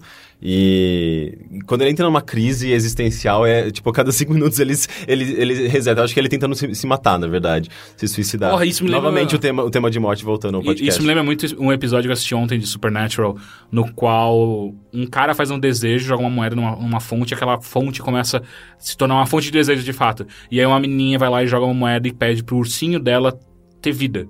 Só que acontece, a, a pegada toda do episódio é que a fonte concede seu desejo, mas ela sempre Tem um porém. é- ela sempre dá uma entortada pra que o, o desejo no final seja uma bosta. Então e, ela, e a menininha pede pro ursinho dela ah, ganhar vida. E ele mata um monte. Não, e aí ele ganha vida, só que ele é ele, ele ganha não só vida, mas ele ganha todo uma um pensamento filosófico sobre o que, que é a vida e o que, que é o que, que ele tá fazendo na, na, na Terra. E aí, obviamente, ele se mata. Pelo menos ele tenta. E é, é uma cena muito boa, porque é tipo ele chorando com uma, uma espingarda na boca, tipo, daí a câmera afasta dele, vai pra trás dele, aí pá, um tiro e um monte de espuma. Pff. Mas é engraçado, Só que né? daí ele continua vivo, porque ele não consegue morrer. Ah, e Mas aí é é pior ainda, ele vai! É, mesmo, é mesmo, a mesma ideia do, do RES, por exemplo, de uma inteligência artificial que con- ad- adquire tanta conhecimento sobre a, a vida que decide se matar, sabe? É engraçado esse, esse paradoxo. Ah, e eu acho que Mas onde a gente ser tava bem- mesmo? comum. Ah, do seu computador que tá querendo se Sim. matar. Ah, Mas é, ele- talvez isso é. tenha acontecido com ele. É, Mas e agora foi- ele sabe. Você falou muito com ele. Não, não, na verdade eu, a gente tá se, se entendendo, bem, ele tá funcionando nesses últimos dias. Porque ele voltou do concerto com problema ainda. Ah, e eu ignorei e continuei usando Sem ele contar que mesmo isso é assim. tipo o terceiro ou quarto concerto. Não, né, é, que- é ridículo. Eu, eu, eu- eu- se, eu, se eu tivesse dinheiro sobrando, eu já teria comprado outro computador. É, eu não sei, cara. Eu acho que tem cada vez mais cara que a placa-mãe dele. É, eu também acho. É, mas enfim, e, e foi engraçado que ontem, se eu não me engano, ou anteontem, eu tinha visto um vídeo que eu acho que você tinha me recomendado do Menino Amarelinho. ah, sim! que é tipo, enfim. É um jogo. Vamos É, é então. um jogo aquilo. Ou Eu deveria Isso ser, virou né? assunto bilheteria. O vídeo do menino amarelinho. Não, é porque é, isso eu acho que era uma campanha no Catarse do tal do Menino Amarelinho. Não, não, certo? começou como Guardians Warrior. isso Não, não, não. Não, Não, é- isso é atual. Não, não, não, a gente descobriu assim. Guardians Ah, Warrior. sim, é, é e a gente foi olhar quais são os outros projetos da mesma É que eu me empresa. sinto mal porque, assim, do, tipo, todo a explosão com o Guardian Warriors... É, Guardians. Gua- É que tem os dois na página, né? Às vezes é Guardian Warriors e Ele Guardians. fala Guardians Warriors. Mas, tipo, todo lance aqui, sabe? É um projeto de jogo de um estúdio de... De onde que eles são mesmo? É daqui perto de São Paulo. É, é. É, ah, é perto de Campinas, E, né? tipo, é, é, é... E é claro que tá muito óbvio pela página que... Eles não sabem direito. Não, das duas, não, uma, ou você eles sabe que eles estão manjam. eles estão roubando tudo, né? É, então, das Aqueles duas, personagens todos, eles na verdade são personagens Não. padrões do De outros lugares, de- né? de- do, acho Não, que mas do, das do pacote de gráfico que eles possuem. Das duas, uma, ou eles estão. Ou ou eles realmente não sabem o que eles estão fazendo e estão simplesmente tentando embarcar nessa aventura louca do Catarse, ou então eles são, eles são realmente golpistas. Exato. Como eu não é, tenho informação... As duas, são as Então, duas mas, coisas. de novo, como a gente não tem informação pra acusar ninguém dessa maneira, Sim, sim, me sim. parece que é ingenuidade. E aí eu só me sinto mal que... A gente tá hoje- rindo do cara bobo, Exato, sabe? todo mundo... E a internet tava rindo da Ah, cara mas dele, tudo bem, mas tipo, a pessoa tá se expondo, né? E ela tem, tem que ter um mínimo de noção. E, porque, tipo, as pessoas não são burras, sabe? Tipo, que pode ceder dinheiro. Mas enfim, e daí a gente procurando por outros projetos deles, eles, a gente cai no Menino Amarelinho, Sim. que é um vídeo muito esquisito. Que foi o primeiro projeto que eles fizeram pra uma. Parece que é um TCC de uma. PUC, né? Da PUC, PUC de, de enfermagem, alguma coisa Alguma assim. coisa assim. Que, enfim, é sobre um garoto que nasce amarelo e ele precisa mamar no... no e, e ele, e, tipo, mamar na mãe pra, pra ribi, a birribulina, alguma coisa. É fígado, é alguma coisa do fígado do moleque. É, alguma, algum hormônio. Mas o, alguma o que eu coisa assim. gosto muito desse vídeo é que ele começa de uma maneira fantasiosa. Do tipo, Aparece a meu fada Deus, do- é, do meu Deus, leite. meu filho nasceu amarelo e eu sou tão branquinha. E aí aparece a fada. E do nada a fada, tipo, na segunda fala dela, ela solta, ela, ela vira uma enfermeira. é, não, porque o seu filho nasceu com uma deficiência no É Verdade. fígado. E não dá você tempo precisa- da fala toda antes de É, cortar. blá, blá, blá, blá, blá, ela vai mandando vários termos E é com a, a, a voz do Google ainda, Google. que é melhor ainda. E aí no final você descobre que é um mundo fantástico em que só existem mães e filhos. Não tem nenhum pai. E aí você se toca aqui, cara, sexo nesse lugar é esquisito, porque tem umas crianças comendo umas mamães por aí. Então, mas, sim, o tempo inteiro, né? No mundo também. Então, mas onde, Crianças? onde... Talvez. Onde isso se, se enquadra no meu computador dando problema?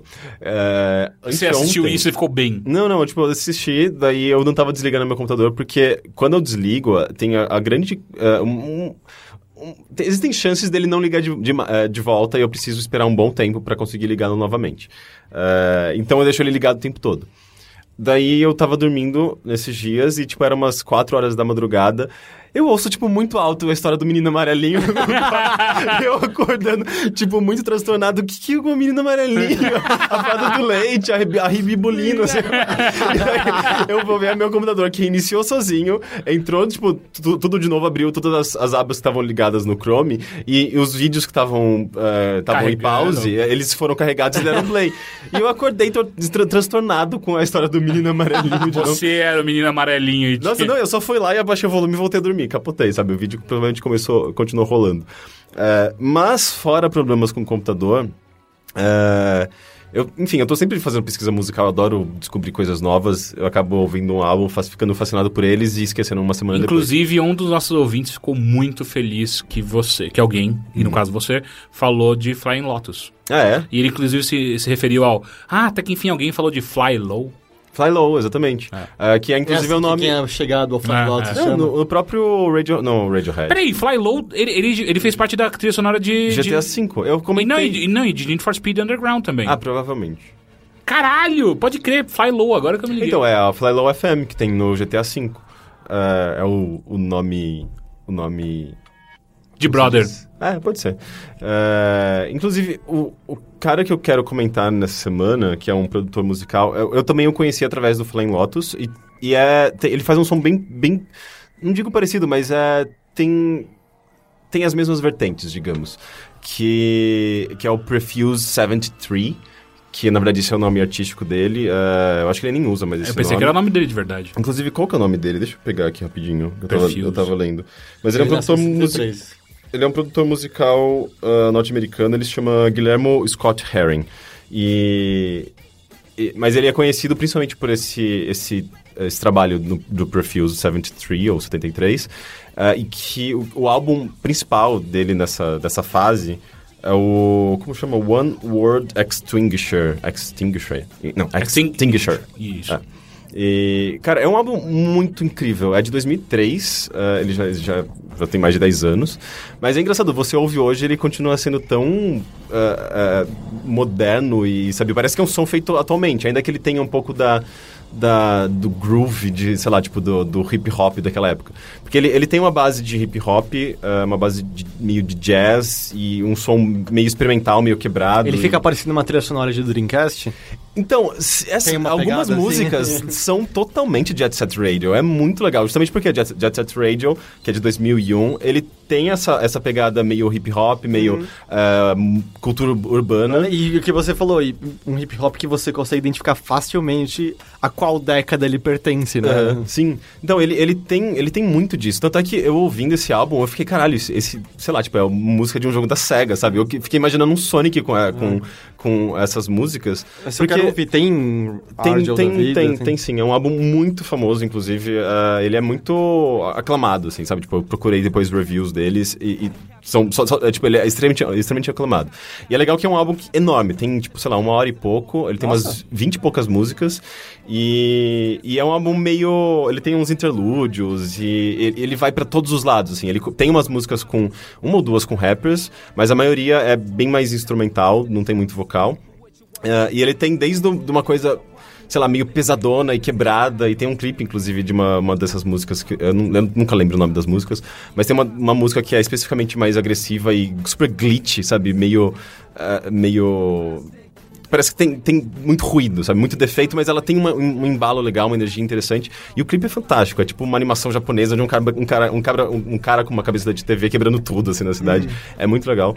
Uh, e ele tem... Ele, ele, também faz umas coisas bem mais tranquilas. Tem, tipo, umas músicas que são só, tipo, um groove com uma coisa meio funk. Tipo, vira meio lounge, quase, assim? É, é tipo, quase que um lounge uh, agradável e, tipo, tipo, com aquela... Uma pegada meio funk que lembra até, sei lá, a trilha sonora de uh, Tojong Earl, sabe? Uhum. Uma coisa meio anos 90.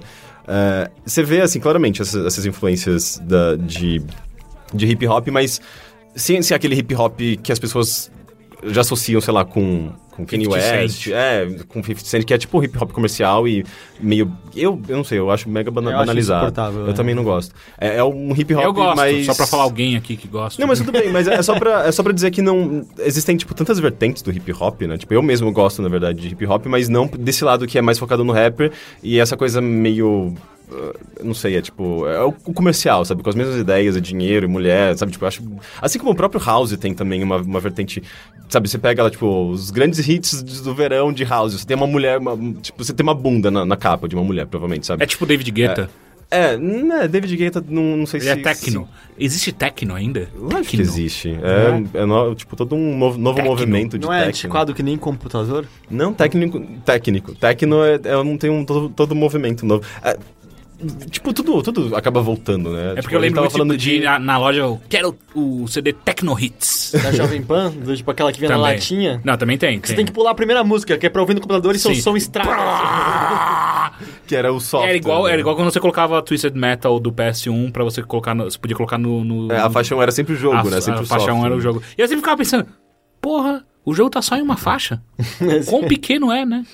Então, mas uh, procurem esse álbum, esse álbum é muito foda. Repete o nome, Extinguisher? Uh, One Word Extinguisher. Tá. Extinguisher. Uh, inclusive, é o, é o, nome de uma das músicas, que é uma das melhores músicas do álbum, que ela, ela é totalmente esse, esse groove gostoso, sabe? Tipo, e tem uma tem uma melodia legal que lembra até, sei lá, tipo, uma coisa meio árabe, de alguma Qual forma. Qual que você quer, quer, que as pessoas escutem agora? Eu acho que é essa mesmo, uh, One Word Extinguisher. Então vamos escutar ela.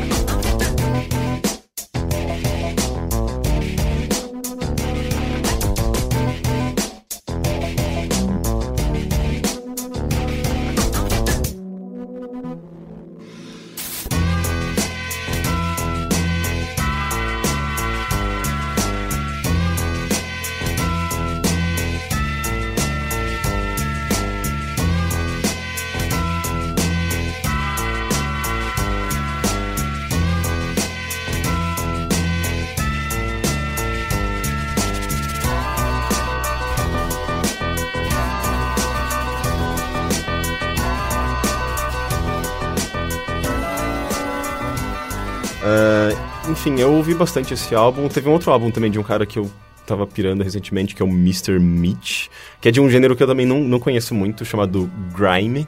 Não tem nada a ver com a Grimes. A, a Grimes eu gosto bastante. A Grimes é a canadense. Mas eu gosto da Grimes. Então, a, então, mas não é a Grimes. A Grimes é, é que aquela. Que a Grimes é? A Grimes é aquela Enya que engoliu o sabonete. ela, tem, ela super tem uma voz gênia, só que ela canta umas músicas louconas. E, e, o Grime, na verdade, é um, é um gênero da música eletrônica que. Esse negócio vai cair. Grime é um gênero da música eletrônica que eu mesmo não entendi ele muito bem, mas ele também é meio que uma vertente dessa, dessa parte meio ghetto, meio. meio. Ele é tipo C-Punk? Talvez, não sei. Uh, mas ele, ele, ele. tem uma coisa meio esquisita. Ele, ele geralmente tem umas batidas uh, pesadas, mas eu já ouvi umas músicas mais lentas também. Que às vezes nem tem muita batida, então não sei se é isso que classifica. Mas geralmente o BPM é muito rápido, mesmo que a, a música soe lenta, mas o BPM é muito rápido, acima de 130. Uh, eh, se não me engano. Batidas por minuto. É. Chega em Curitiba em duas horas. É rapidão. É. é. ele inclusive é mais rápido que o RPM. É, inclusive 130 é rápido pra caralho. Normal, eu acho que é, sei lá, do, do Rápido, tech, do porque você techno não ouviu mesmo. meu assim. coração. Você não viu o Heitor quando, ele tá zoado da, da, da pressão Mas dele? agora eu Eu tomo remédio todos os dias. É? Eu não contei isso. não. Não. Eu tomo remédio de pressão agora. Você tá muito velho, cara. Isso- Não, eu, eu tomo quatro remédios quando eu acordo agora. Você tá tomando um Caralho. coquetel de manhã, cara. Caralho. Ah, Mas eu tô bem, tô bem. Ah, não, eu tô vendo. E meu remédio de pressão é de graça, farmácia do povo. Olha só, briga, briga, obrigado, PT. Fala mal do SUS. É, enfim, tipo, acho que as características são é, BPM rápido, tem uma, uma sempre tema, uma, uma temática meio darks, assim, sempre meio sombrio e esquisito. Mas ah, esse álbum específico do, do Mr. Mitch, que é o último álbum dele, eu acho que chama para, para, Parallel Worlds, se eu não me engano. é, tem uma capa que lembra aquele filme da Coraline. Coraline? Coraline. Coraline. Coraline, que tem Sim, tipo sim, um é túnel, assim, é, é, é bem legal. Bem legal. Ah, e é, é- é, tipo, é meio delicado até, sabe? É, tipo, é um, são sonzinhos delicados, sempre com uma melodia meio hipnótica e por mais que tenha um lado meio dark também, é tipo, era um álbum que eu tava ouvindo pra dormir, sabe? Eu achava gostoso, eu achava... Você consegue fazer isso de boa? Eu faço bastante. Eu durante adoro. muito tempo botava música de fone de ouvido mesmo pra Ah, eu dormir. também. Mas, Não, de- mas é o que eu faço. é, é que, mas depois de um tempo começou a não dar mais certo. Eu acordo no meio e me sinto Ah, não, mas claro, é que chega um momento que eu percebo que eu tô pegando no sono, eu, eu desligo. Senão eu entro, no, sei lá, numa Aham. pilha esquisita com a música, me, invade meu sonho, não funciona. Você tem que tomar, acho que ter, ter noção da, da hora certa de parar a música, porque, tipo, seu, seu sono chegou, sabe? Aham. É, e, e tem um- uma música especificamente, eu acho que chama Don't Leave. Tem é, uma das poucas com vocal, um vocal distorcido. Sempre quando tem vocal é distorcido, né? Uhum. É, e que tem um clipe muito foda, cara. Eu fiquei fascinado. Eu vi esse clipe, tipo, 200 vezes na semana. Que ele tem uma, uma pegada que eu adoro em clipes, que é a representação visual de melodia. Então, você tem, tipo, sei lá, um padrão melódico e, e, e você tem, tipo, um, um, um elemento gráfico que vai se movendo e se transformando de acordo com a melodia, sabe? E é muito parecido com os próprios clipes do... ah, do Michel Gondry, que ele fazia com a Bjork, com, com o Chemical Brothers. Qual, é- qual que é do Gondry com a Bjork? Putz, o Gondry fez muitos clipes com a Bjork, é, mas um, um- acho que um, um dos clipes mais famosos, na verdade, é esse com o Chemical Brothers, que é o... é, Star... Star alguma coisa, não me lembro o nome da música. Star? É o É. do trem? É, exatamente, Ah, do ok. trem, que é Ah, é fascinante. animal, é Até animal. hoje eu não sei como fizeram aquele clipe. Sabe qual que é? Que é um... É que é, é uma janela, é, é um- na câmera dentro do trem, vendo Uhum. a janela pra fora. E aí os vários elementos do cenário, como árvores, postes e casas, estão associados a certas batidas da música. Então, tipo... É, é uma representação visual do que tá rolando. Então, Uhum. tipo, se tem a batida acontecendo quatro vezes seguidas, vai aparecer quatro casas em seguidas. E a e Clay vai mudando. E, e é muito legal, porque é muito sutil. A primeira vez que eu vi, eu lembro que eu... É só passando na TV, sabe? E aí eu tipo, só deixei de fundo e foi... Que esquisito, que clipe chato, tá ligado? Só ficou lá dentro. não- aí quando você parar pra prestar atenção, você... Oh, ok, ok. Não, é chocante. Tudo que. A ma- maior parte do- dos clipes antigos do Michel Gondry tinham essa brincadeira de representar visualmente a melodia de alguma forma. E esse clipe do Don't Leave, do Mr. Mitch, ele tem isso e é muito delicado. Porque, na verdade, na verdade são só uns efeitinhos eh, abstratos que. Que vão se transformando, tipo, conforme a melodia, só que conforme a, a música vai incrementando, vai ganhando novas camadas, você vê, tipo, variações dessas mesmas animações e elas vão se sobrepondo e tem, tipo... E, e tudo se passa meio que numas noites escuras, sabe? Tipo, uma câmera ah, andando numas ruas vazias com carros parados e a luz da- dos postes. E esses efeitinhos meio que brilhando na, na, na rua. É muito bonito, cara. Eu fiquei Ah. fascinado. A época de ouro de clipes acabou, né? Eu acho que não, na verdade... Não, eu eu acho que, sinto- eu sim, sinto que o- acabou, mas é, é, existem tantos clipes bons e bem produzidos quanto no, quanto no passado. Eu, eu sinto que, assim, durante muito tempo eles ficaram ruins, mas eu sinto que o YouTube trouxe uma nova força, porque clipes fazem sentido de novo por conta do YouTube. É, então, mas é que eu sinto que os clipes hoje em dia, eles são. Pelo menos o que eu vejo, pego normalmente. É tipo, nunca, não é mais aquela grandi- grandiosidade que eram, por exemplo, Chemical Brothers ou até Michael, Michael Jackson, ah, que traziam uma, ou uma puta história, ou então uns puta efeito fudido. Hoje o que eu vejo mais é clipe, tipo, a banda tocando e uma historinha besta por trás. Mas sempre Não, teve não. muito disso. Não, sempre teve, Ainda- só que, é, só que hoje em dia não tem mais o outro tipo. Ah, Eu acho que... Eu acho que Ô, meu, assim, eu não posso ter com certeza. Tipo, tem, além do cara. Psy... É que é engraçado, eu viro e falo assim, ah, clipes voltaram. Eu acho clipe um saco. Eu nunca Ah, mais. eu, vi- eu, eu achava da hora. eu não eu sei, eu amava, eu lembro, eu, na época dos casados da vida, eu baixava, eu via os Ah, não, clipes. não, não, não, eu não chegava. Nossa, eu eu- amava eu tanto, fazia então. Eu baixava, eu via clipes do Radiohead todos os dias. Hoje em dia eu acho o clipe insuportável de chato. Sério? É, eu não é engraçado. É, é- é- eu sempre tive uma fascinação enorme com, com clipe. Inclusive, eu tenho. Eu sempre tive ideias de videoclipe, sabe? Tipo, é muito comum eu estar andando na rua, ter alguma, alguma ideia, tipo. Tipo rap né? Você tá andando na rua. Não. Because I'm happy. Não, não, é tipo, andar na rua é. é, é tipo, é, é, são momentos em que eu tenho ideias, porque tipo, é meio que você tá parado observando e, e a partir de observações você faz associações. Se você tá parado observando, andando, você tá andando errado. tá. Se você está andando ou parado, enfim. É que é, um movimento mecânico, né? Você consegue, só, só desliga e você sabe pra onde você tem que ir e tal. E, porque eu, eu, eu gosto tanto de clipes pelo, pelo simples fato de que você eles são basicamente ideias. Isso não foi ninguém que espirrou, foi não, o Bernardo. O Bernardo, o Bernardo tá embaixo de mim explicando. é, clipes podem ser só, só ideias simples. Eles não precisam ser uma história, eles não precisam ser narrativa, como o cinema. É, eles podem ser só, tipo... Por Não. exemplo, é, essa, essa, própria é, ideia do, do, de representação da melodia. É, é, é, só uma, uma ponte que ele faz com uma música, então, tipo, sem a música ele não faz muito sentido. É, mas aquilo acaba virando uma, uma pequena experiência, sabe? eu associo isso muito com videogame também. É tipo eu, uma pequena experiência. Eu total concordo que não precisa ter uma história ou narrativa por trás dos clipes. Eu só sinto que a grandiosidade dos clipes que existiam pare me parece não existe mais. Tipo, sei lá, o Psy que fez isso agora. É que clipe é uma merda. Não, não importa assim, Eu não tô falando é só porque, é, pô, é, que virou... é que ele é uma, uma saroca de coisas. É, não, eu, eu viralizou. Do clipe, do clipe ser bom ou não. Eu tô falando da grandiosidade. Porque hoje me parece, é, parece que os, é... os clipes são reduzidos hoje em dia. Mas isso tem a ver com... Eu, acho que isso é gente velho com... É? Eu acho que sim. Eu, Teixeira, eu acho que eu já posso falar que eu tô velho? Isso tem a ver, isso tem a ver com... A gente tá, velho não, cara, isso tem a ver com viralização, acho, na verdade. Não com qualidade. Não, eu não, eu não tô falando de quantidade de pessoas que assistem, eu não tô, eu não tô falando nada disso. Tô falando de, de escopo do vídeo, de fato.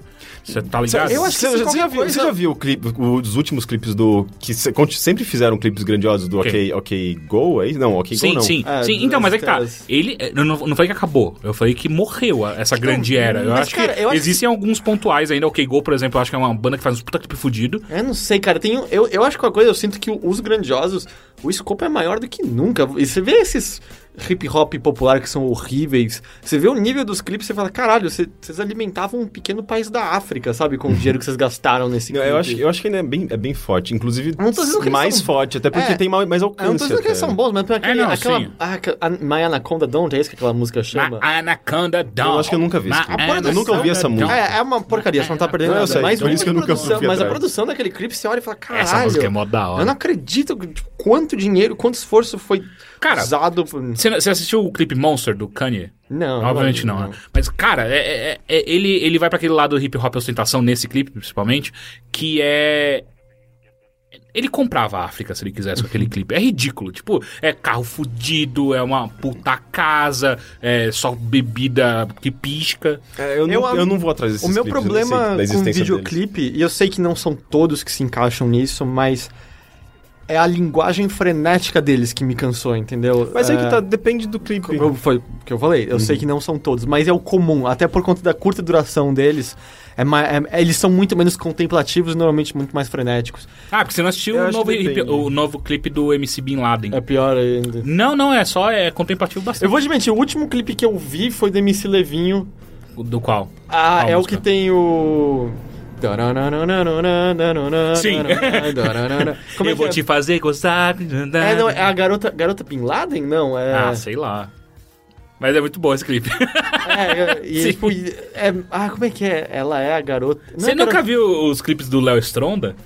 É garota kamikaze, não é isso? Sei lá. Eu, eu não considero. Eu, eu, eu, ok, eu, Nossa, talvez seja, seja, momento seja preco... Eu tô vindo, eu tô vindo chegar. momento preconceituoso do Rick. O que eu me entendo enquanto videoclipe é um, um trabalho artístico, sabe? Eu não considero um bando de galera, tipo, cantando num show, um, um show filmado. Eu não é, foi um momento um preconceituoso, sim. Eu não considero isso um videoclipe, gente, desculpa. Ah, é tipo, tem um videoclipe... O Levinho é muito bom. É uma tela verde no fundo e ele dançando com umas garotas gostosas. É, é, é isso, acabou. Eu não considero Mas, por exemplo, então você fala pra mim que o, o clipe do You Know You're Right, do Nirvana, que é basicamente uma compilação de todos os shows dele, não é um clipe. Talvez. Eu não sei, eu não lembro desse clipe. Ah, é aquele, último, de... é aquele último clipe ah. lançado muito depois de que Nirvana tinha acabado. Sim. Tá? Pode, não, talvez seja o videoclipe, mas é, eu vejo só, tipo, como um recorte, sabe? Tipo, sei lá, tipo, não, uh, não tem a, as qualidades que eu acho que um bom clipe tem. Assim ah, como não, peraí, peraí, um filme pode ser bom, um clipe isso, pode ser Isso é outra coisa. Qualidades de um bom clipe, mas dizer que não é videoclipe só porque não se encaixa num padrão tá, que você é um criou... clipe pobre, então. Então, mas você tava falando sobre clipes frenéticos. Você, você gosta de Bjork, você provavelmente viu os clipes da Bjork. Sim, os sim, clipes eu da falei, Bjork All quase, quase Love. nunca são frenéticos. All Is Full of Love é meu videoclipe. também, normalmente Sim, não é. são maravilhosos. All Is Full of Love é meu videoclipe favorito, É maravilhoso, é incrível, né? Mas não, pra mim, é, é a exceção, não a regra, sabe? Sei. Nickelback. Não, é, Nickelback normalmente é bem tranquilo. Eu nunca vi um videoclipe do Nickelback. Não? Mira lá fotografia. É, é que eu tinha Eu eu não, cantava eu a, a música. Mira lá fotografia. É, e ainda mais atualmente, é tão comum você ter é, produtores e, e artistas independentes e tal, que produzem clipes independentes também, é, com animação, ou com, enfim, com, com os recursos que são disponíveis hoje na internet, sabe? Você tem um zilhão de ferramentas, você pode produzir qualquer coisa muito facilmente atualmente. Então você tem muitos clipes interessantes que não são tão divulgados porque não existe tanto dinheiro ali por trás, não não estão atrás de grandes gravadoras, mas são produções relevantes de videoclipes. Lembrei de um. Californication do Red Hot Chili Peppers. Era interessante. Quando vai sair a porra do videogame do Californication? Cara, aquele jogo já tá bem feio hoje em dia. Sim, sim, eu assisti outro dia com a Giovanna, tipo, a gente saber o quão ruim é aquele clipe. Meu Deus, é terrível. Ah, é- era interessante pra época, mas pela linguagem. Ah, não, total, talvez. eles, eles total absorveram a linguagem de GTA e botaram num Uhum. clipe, sabe? Tipo, demais, é. Você acha que até eu sempre vi mais Crazy Taxi naquilo? Eu É por causa um de uma cena, você tudo. lembra disso? É, Do e também, carro. e- É, do carro. E Crazy Taxi. Ah, não, era Offspring, né? Que Era tinha Offspring, música é. de Offspring no Crazy Taxi. Ah, Mas é total GTA, ou, ou então hoje em dia é muito mais Saints Row do que GTA. Então, mas, é, enfim, eu acho que. Pode ter que fazer, Procure- a gente tem que fazer um bilheteria. os- Vamos ver se as pessoas querem. Comentem embaixo se vocês querem, nos comentários do, do bilheteria. Um podcast só sobre clipes. A gente tem que ficar, lembra- a gente a gente já ficar tá lembrando só dos clipes. Ah, vai ser só rememoração. Vai ser mó da hora. Não, vai ser tipo três amigos conversando. Não, eu- eu vai sou- ser mó da hora, porque a gente vai falar de, tipo- de, de clipes como, como Rocker World. Já estragou, você falou agora já. Do, do Michael Jackson, é bom. É, é falou que tem qual? vários outros dele que são Já incríveis. falou, já falou. Vocês não gostam de Michael Jackson? Eu gosto de Michael Não, eu Jackson. gosto bastante. Os clipes eram bem, bem bons. Sim. É, até hoje não fizeram, tipo, uma transformação, aquele, aquele efeito de transformação de pessoas melhor do que, do que o de. de Apareceu Black no. Fantástico, Sim, lembra? aquilo era- as pessoas esperavam a A semana divulgação, inteira. o lançamento do clipe no Brasil foi no Fantástico. Mas era aquela normal, bosta. teve durante uma época que você só via clipe no Fantástico Sim, e todo mundo Era- esperava pra gravar. Você não tinha, não era, não era acessível o videoclipe, era, era tipo ou MTV é, ou esses programas E no específicos. E o Fantástico, acabava- inclusive, não tinha as cenas deletadas desse clipe. Que é, achavam que era muito violento. que não era no, mais pro final, né? que Que, é era mais pro quebrando final, tudo. Que ele vai, ele vira uma, uma- um puma, sei lá que caralho, uma Ah, pantera. verdade. Ele, vira uma- ele não vira uma pantera em outro. Ele não vira um clipe na. Pantera no clipe da Billie Jean? Ou só não, tem um não, tigre não. lá? É, não, ele vira Só uma um pantera tigre. no final do. É Black and White, Mas, tem um, Black mas White. tem um tigre no Billie Jean. Acho que sim. Ok. E é uma parte que não tem música, é sim, só uma sim. galera É só ele berrando. "Ah!" Pá, pá. É, sim. Ele claramente tinha saído ali do- dos medicamentos dele e ele mandou ver no carro. Desceu do salto. É, não, tipo, sério, a- a- é, o, o- Fantástico avisou, tipo, é muito violento, nós não vamos passar essa Que parte. ridículo. É, que você vai incitar o, incitar o seu filho de 12 anos Sim. subir E aí no tem carro. pessoas que falam, ah, mas eu não vejo mais fantástico, mas foi bom em outra época. É não, bom a meu gente, cu. A gente só não tinha acesso a coisas melhores. Foi uma merda sempre. Ah, o Padre Quevedo, lembra do Padre Quevedo? A Sim, porra da sim, série que tinha sim. lá? Uma vez eu vi o Padre Quevedo do metrô, sabia? Ah, sério? Aí, "Ô, Padre Quevedo, ele olhou muito feio pra mim e não respondeu. é, não, ele- tipo, eu tava com ele, olha o Padre Quevedo! E aí ele, tipo, ele só passou, ele continuou reto com o corpo e só foi virando a cabeça na nossa direção, sabe? E continuou virando. Continuou, a, aí, cê- continu- o- 180 virou graus. 360 graus e continuou reto. Foi embora. Então, mas eu, eu, Eu sou, eu sou bastante. Nesse mesmo dia, um cara que tava com o cego tocava um acordeão, entrou num ônibus, tentou vender alguma coisa, virou pra esse meu amigo e falou: O livro do Apocalipse! O Padre eu Quevedo achei- marcou ele com uma Eu maldição. achei que teve tudo a ver. eu não sei.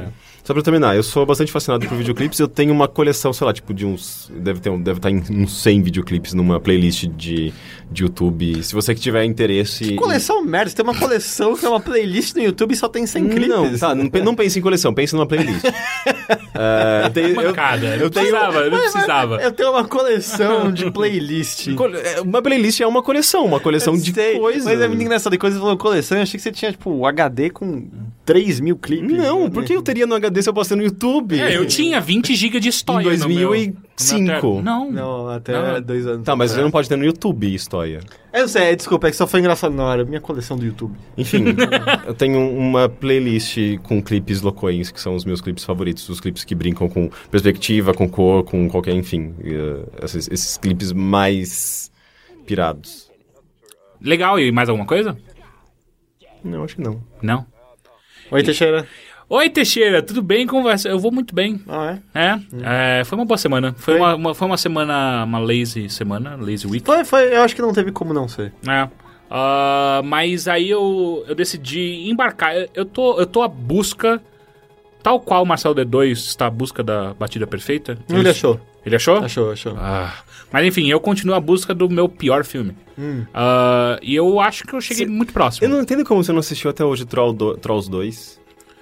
Eu acho que ele tem uma, um toque de, de cult que tira ele da lista que eu tô procurando realmente filmes ruins. Isso aqui é de boa. É, a- a- Troll 2 é, aproveitar, é aproveitável. É, é, não, eu quero coisas que eu falo. Eu, eu, eu perdi agora du- duas horas da minha vida assistindo isso. E eu acho que eu cheguei bem Posso próximo disso. perguntar, Hum. é, Por quê? por quê? Eu não sei. Eu Ele não é sei. masoquista. Você se odeia só... é, Não sei, eu não sei, eu, eu acho Ele é, engraçado. é psicologicamente, é um masoquismo psicológico. Pode ser, pode ser. Ah, eu, agora que eu consegui arrastar a Giovanna pra isso, então a gente, a eu tô segurando filmes pra assistir junto com ela e a gente ficar rindo. Porque você devia fazer isso com filmes pornôs, eu acho.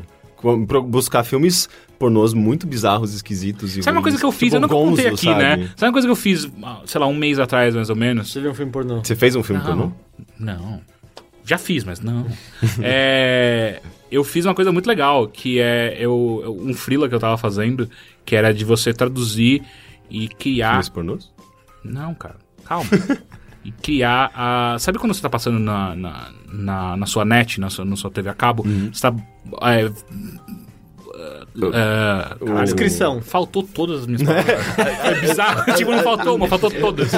É, O sumário você, lá, é, o- você tá zapeando lá e, e tem um sumário do- com, com a descrição Uhum. rápida do filme. E o meu freela era basicamente traduzir e preencher aquilo. É um freela quero- babaca. É, segundo, o Teixe- o segundo o Henrique, as pessoas não veem mais muito TV, então o termo zapear tá velho. Só Ah. se você puder. Pode ser. Pode ser. Foi mal. Ah, enfim, aí é um fila bobo, só que tava pagando bem. E aí, uma coisa que foi muito engraçada foi que a gente. A gente, eu tive que fazer. traduzir e criar plots pra filmes pornô. oh, eu sou bom nisso. Ah, deve ser divertido. Caralho, eu, eu, eu, eu achava que eu não ia mandar bem, mas eu mando. Você fez... É que tem um tinha momento que você tem que se desprender, você tem que desprender do seu, da sua faculdade, de, de tudo que você aprendeu, de tudo que você já leu, sabe? De toda, todas as aulas que você teve de literatura na sua vida e abraçar um mundo completamente de putaria e, e foda-se. Mas não é isso que você faz na faculdade? É.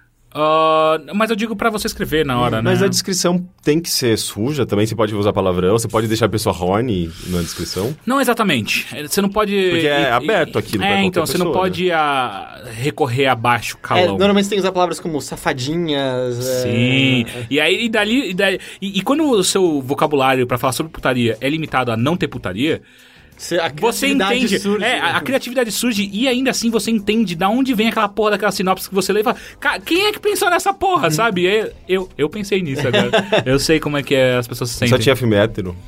Hum, teve. Tinha, todos os filmes eram héteros, mas só que tinham cenas gays. Mas normalmente de mulher. Tinham cenas... É, de, é de Ah. mulher, de mulher, de mulher. Ah, Ah, daí não vale. Ah. Só a perspectiva... É basicamente filmes pra homens héteros. Sim, sim, sim, sim. É, mesmo porque eu, eu, não- eu não sei como eu escreveria pra homens gays. e sempre lembra um texto maravilhoso do Chine Salada Sim.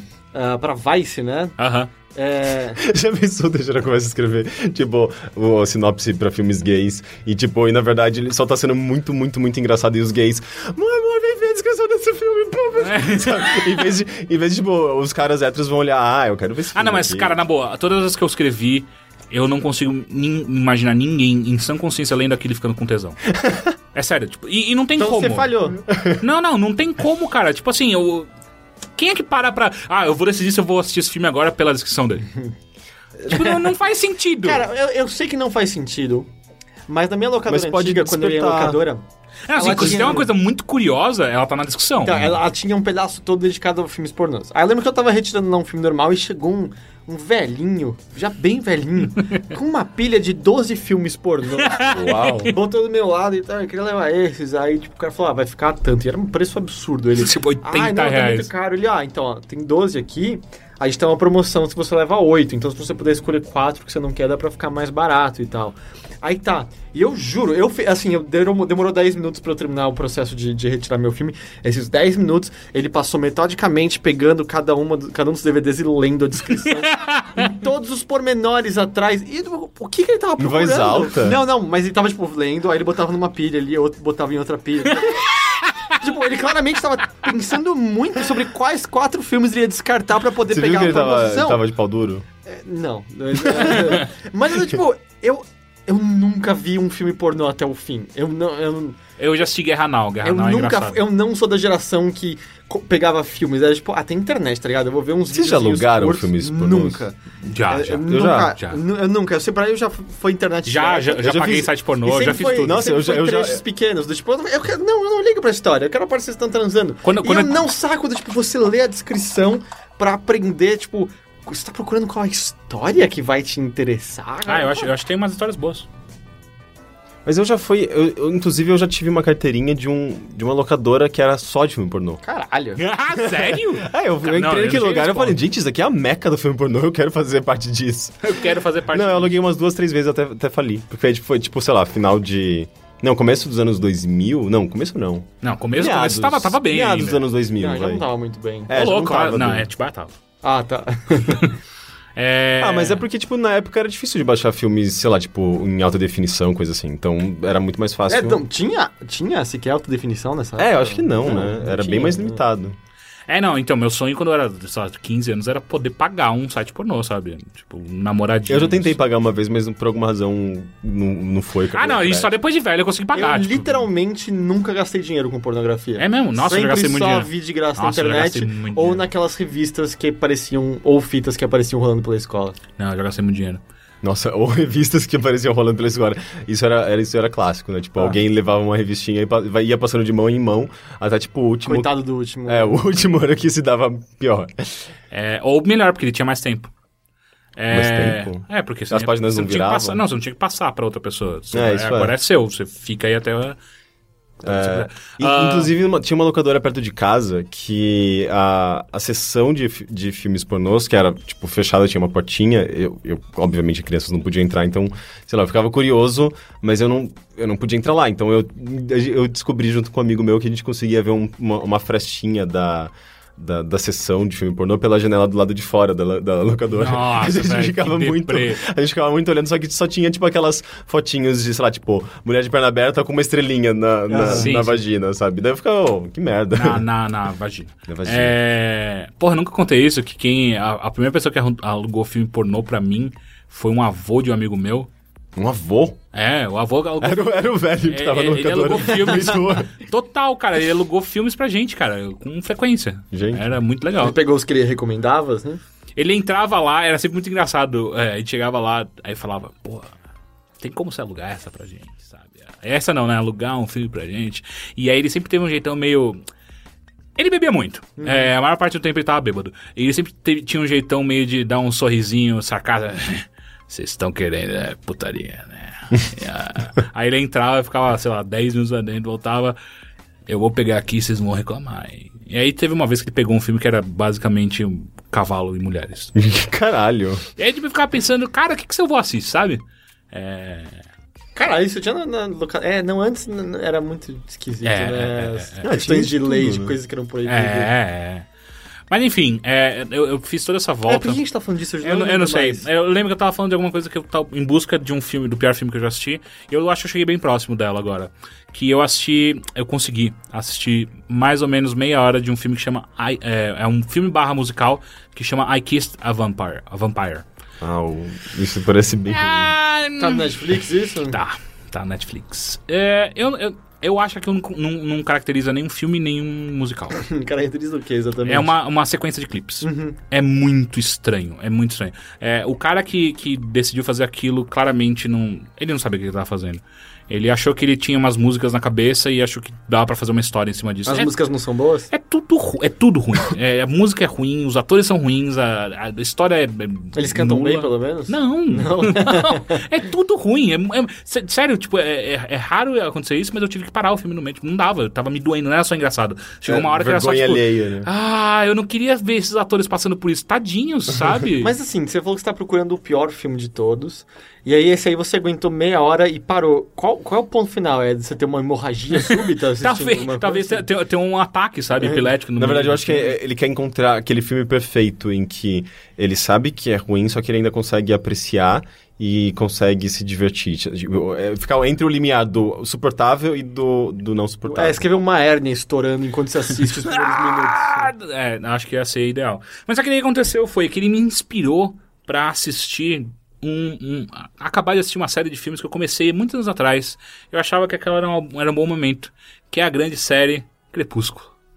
É, eu falei, pô, essa, essa aí tá próxima Filme- do... Filmes for- formidáveis. Meu Deus, eu assisti Amanhecer, que Amanhecer é é o o primeiro? terceiro, eu acho. O terceiro eu já não me lembro. O, o pior de todos é o segundo, eu acho. Amanhecer é claramente o terceiro. Crepúsculo, que é o primeiro. Ah, e o O segundo? segundo deve ser Anoitecer. Não. não, Não. Crepúsculo já é Anoitecer, né? Não, o É o- segundo como não. chama o segundo? Não sei. Chama é, Calada Noite Preta e o Pode ser, terceiro ser. Amanhecer. Aí Amanhecer é dividido em duas partes. Porque o amanhecer. Não, mas o amanhecer tem seis horas, assim como o, entardecer, o ano- ano- ano- São só, anoitecer. são só quatro filmes no total? Não tenho certeza. Porque eu sei que o último foi dividido em duas partes, não é isso? É, então eu tô no último. Ou eu tô confundindo com Harry Potter? Talvez, eu não sei mais. Ah, enfim. E aí... Cara, eu sei que o último tem uma guerra que é incrível. é, É maravilhosa. enfim. Como qualquer outro filme de trilogia, né? Não, não, mas você não tá entendendo como é a guerra do último filme da saga Crepúsculo. Você sabe qual é? Eu sei, é eu, tipo, posso te contar a vampiros, história? lobisomens e uma... Não, não, não. você não tá Cê- cê- entendendo Você tá como sendo é muito essa, básico pra algo que existe uma poesia por trás, que porra... Você sabe a história? Você sabe qual é a história? Que A garota se apaixona pelo garoto da, da família de vampiros Ah. e ela meio que se entrega e vira vampira também. Calma, então... Isso é muito pra é, frente. Isso é muito pra frente. Na verdade, todo o começo é uma. Posso dizer que é uma.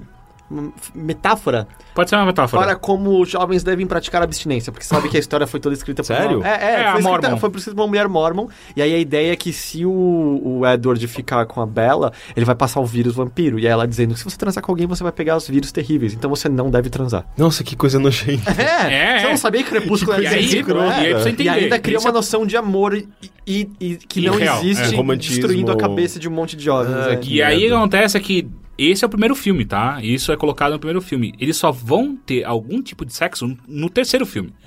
Eu acho que é o terceiro. Enfim, é o Amanhecer o primeiro. Que é quando eles se casam de fato. e aí o que eu assisti... Puta que pariu, que filme ruim.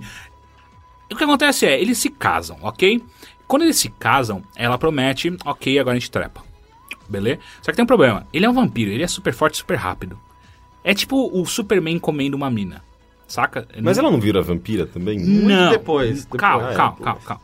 Então ela tá humana. E aí o que acontece? Ela, ela quer perder a virgindade dela como humana. Porque até então ela, ela prometeu, tipo, ah, a gente vai casar, então agora eu vou virar vampira, ok?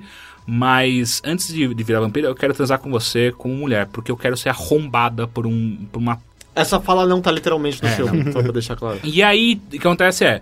Daí, beleza. é, eles vão pro Rio, Rio de Janeiro. Sério? É, Gente, a, não a lua de mel deles é numa ilha no Rio de Janeiro, eu não sei. é- é- pff, sei lá. Porque lembrando que ele pode andar na luz do sol, ele só brilha quando É. o sol bate nele. Ele só fica um cara muito, muito bonito na luz do sol, aparentemente. E aí eles vêm pro Rio de Janeiro, vão pra, pra porra da ilha lá, que eles têm uma casa incrível. Que a casa fica literalmente a 5 metros da praia. Não sei como aquela merda não foi levada em qualquer maré alta. Mas enfim. E aí eles vão trepar. E aí que- tudo que acontece é. A cena de sexo é. É uma das piores cenas de sexo que eu já vi na minha vida. Porque não é. Porque ao mesmo tempo que acontece, a, a autora ela quer mostrar um amor incrível entre os dois, e é só por isso que eles estão fazendo sexo, porque eles se amam muito e casaram, logo eles podem fazer sexo. É um amor incrível, só que ao mesmo tempo ela tem que deixar claro o quão perigoso é ela, como humana, fazer sexo com um vampiro. Porque ele é super forte, super rápido, por aí vai. Nada disso fica claro. Gente, mas não, não- ele não tem controle sobre a força dele? Então, É, é, Ele, ele vai dar uma estocada, ela vai quebrar a Mas parede é e que, sair do, é do que outro também lado existe da... o problema de que. É, Você tá levando a sério. Não, não, existe essa- um não, não, problema. não, isso é que a problemática deles é que esses vampiros são vegetarianos, entre aspas. Eles Ah, não, ele vai querer... eles não comem sangue humano. mastigar Só a que se ele chegar perto, é como se o aroma dela. Porque, sabe, ele a não vai. florzinha. Exato, ele não vai Sabe, a conseguir controlar os impulsos dele e aí ele vai destruí-la. Entendeu? Ele vai entrar dentro da, da É, vagina não, dela e tanto, vai... que o, tanto que o primeiro filme, tipo, eles estão se beijando e ele tem que saltar e se jogar na parede pra, tipo, ah, eu não É. posso ficar perto de você. É. Porque todo homem é um potencial estuprador, eu não sei direito Que qual coisa é. é. escrota. I cara. cannot control my huge boner right now. Ah, e aí acontece, é, essa cena é terrível porque, não só por, por- primeiro, é, eu, eu vou ter que reafirmar uh, e voltar atrás num podcast que a gente conversou, que, no qual você me afirmou que. Não, que Kristen Stewart não é tão ruim. Não, ela é terrível. Ela é Não, muito. ela tá muito, ruim nesse muito, filme. Muito ruim. Ela tem filmes que ela tá melhor. Qual? Ah, Adventureland. Qual que é ah, Adventureland? É. Férias Frustradas de Verão em português. Ah, não vi. Zatura, eu, eu vi. Zatura Zatura. é muito antigo, é. Ah, ela tá bem no Quarto do Pânico. Ela também não Ah, tá no pânico. ah, ela tá a Jodie bem... Foster tá melhor que ela. Ela tá bem... Em qual ela, filme só tá, que ela não tá... ela só tá bem melhor? porque a Jodie Foster tá do lado. Tem ela algum tá- outro filme? Aquele que do brasileiro, o baseado no... Estra... a Estrada? Estrada? Ah, é o On the Road. É, On the Road. tá legal. O, ela, o papel dela no, na Natureza Selvagem tá bem também. Ah, não. Enfim, a gente sabe Enfim, cara, é, tudo bem. E só ela- deixar claro que não tem nenhuma piada sobre eles estarem tr- transando quando ela tá menstruada. Isso É, deixa- verdade. Não? Ela é- não, não tem. Ok. Ela continua é, muito ruim. ah, ela e o. E outra coisa que a gente foi procurar ao mesmo tempo que a, a Giovanna já sabia, e ela veio me contar, tipo, se você quer saber alguém que odeia, a pessoa que mais odeia a, a série Crepúsculo, provavelmente é Robert Pattinson, Uhum. que é o ator principal. E realmente, tipo, você entra e vai, vai atrás de entrevistas dele, o cara odeia aquela porra. E ele transparece aquilo nesses últimos filmes também, que é bizarro. Tipo, você vê o tempo inteiro, o cara não quer estar ali. De jeito maneira. Tipo assim, eles casam. Nenhum dos dois tá feliz. Nenhum dos dois mostra uma cara de felicidade. Tipo, ah, a gente tá casado. Não, os dois são, tipo, ter... o tempo inteiro é. Ela tá com medo dele matar ela enquanto ele come ela, e ele tá com medo de comer ela Mas literalmente. isso não é Deixar claro, e deixar claro que por mais que pareça que o Teixeira esteja falando da vida real depois que o Robert Pattinson É. e ela se casaram, é sobre o filme. É, Sim. Isso não é mais direção, sabe, visão do diretor? É, não sei, eu acho que em parte sim, porque todo mundo parece sem interesse, mas é que acaba sendo exagerado e você percebe que os atores não têm interesse. É. Porque não dá. Porque é uma coisa que o Teixeira tava falando. é, tudo bem, a série acabou não saindo tão. nem chegou aos pés de uma coisa como Harry Potter, eu acho que Jogos Vorazes passou de muito. Mas deu lucro até onde eu sei. Sim, sim, e os efeitos especiais são nojentos. A maquiagem é a pior Muito, maquiagem do muito. mundo. Tipo, oh, em 90 e pouco a gente tá assistindo entrevista com o vampiro que. Tirando a parte da história e tal, e eu gosto, mas Não, assim. entrevista com o vampiro tem uma boa É, história, legal. E aí, a, a- mas a maquiagem e os efeitos especiais de, de Entrevista do Vampiro em 90 e pouco dá um pau na porra Tipo, do filme parece que a 2000. maquiagem do, do, do- Como é o nome dele, né, Oswald? O nome do vampiro? Edward. Edward. Parece que é tipo, toma um batom, passa aí. Ok. Não, lá. mas não é só isso. Tipo, ele e toda a família dele é. Eles, eles devem ficar em fila e vem um cara com um saco de farinha atacando na cara deles pra parecer que eles são vampiros. E, e é tão ruim porque em vários pontos do rosto e no pescoço você vê que ele tá sem maquiagem. Tipo, você percebe na tela, você tá vendo. E, enfim, e aí ele, ele come a, a menina. O que acontece é, e aí tem as cenas ridículas que, tipo, eles têm numa, eles estão numa cama de dossel. Eu não sei como eles arranjaram uma cama de dossel, mas. Que é uma eles- cama de doce. Eu não Aquelas, aquelas camas que tem cortinas. Ah, em de volta. casas mal assombradas, É. que sempre tem no Scooby-Doo. É. Ah, e aí ele quebra a cama inteira enquanto ele tá tre- trepando com ela. Só que ela sai de boaça. Aí é engraçado porque ele quebra, destrói o quarto inteiro e ela sai de boaça. Aí, tipo, a- rola a primeira a, a manhã, que é a manhã desconfortável, que acabou de perder a virgindade pra um vampiro, né? Mas ela conhece ele há anos. Sei lá, dois anos, não é? Porra, você tá desconfortável ainda? É a primeira vez que eles trepam. Porra. Ela é muito pura. É, e aí ela vai, tipo, no banheiro e tem toda uma cena angelical dela, tipo, ah, lembrando o quão incrível foi. Daí ele chega, tipo, eu te machuquei nela. Não, não, eu tô ótimo, eu tô ótimo, sério, foi incrível. Ele, não pode falar que eu te machuquei. Ela, eu tô bem, sério. E aí eu, assim, cara, para, ela tá bem. Ela, ela acabou de falar três vezes. Ele, não, eu te machuquei. Daí ele, Eu te machuquei, ela, bah, Ela te tá com machuquei. um roupão e aí ele tira o roupão dela. E aí é pra ser uma, pra ser uma cena é, de impacto muito pesada, sabe? Tipo, ele machucou e ela tá com, tipo, um, um chupão e uns três roxos. Ah, então foi um bom sexo. É, né? E aí eu né? falei. Isso é pra me chocar? Eu, tipo, eu faço isso sozinho me masturbando, sabe? Você é louco? E que porra é essa, cara? Não faz o menor sentido. E é tipo, é toda uma cena. Entra uma música de, de, de clima, é tipo, meu Deus, ele bateu nela. E ele fica mal, ele vai embora porque ele não consegue ficar próximo dela. ridículo. Como você aguenta ver esse filme, Porque, enquanto isso tudo aconteceu, eu tô rindo e fazendo esse tipo de análise. Sabe? Tipo, que bosta de filme. E aí acontece ela ficar grávida. Uhum, que aí que fode todo mundo dos vampiros. Sabe o que acontece? Por ela ficar grávida, ela tá grávida de um vampiro e ela é um uma humana híbrido. ainda. É, e é um Vai nascer um, um, um curupira dela. É, e aí acontece que o, vam- o bebê, ele cresce muito mais rápido que qualquer outro. Qualquer Ele outra suga o feto. sangue da, da mãe. E aí ele começa a matar ela. Literalmente matar ela. Porque ela, ele tá sugando a vida da, da menina. E aí o tempo inteiro, tipo assim. É, tem uma solução pra isso? Tem. Ela vira vampiro. Eu não quero virar vampiro. Ah, Ah, mas eu não achei que ela queria. É, então, não faz sentido. Exato.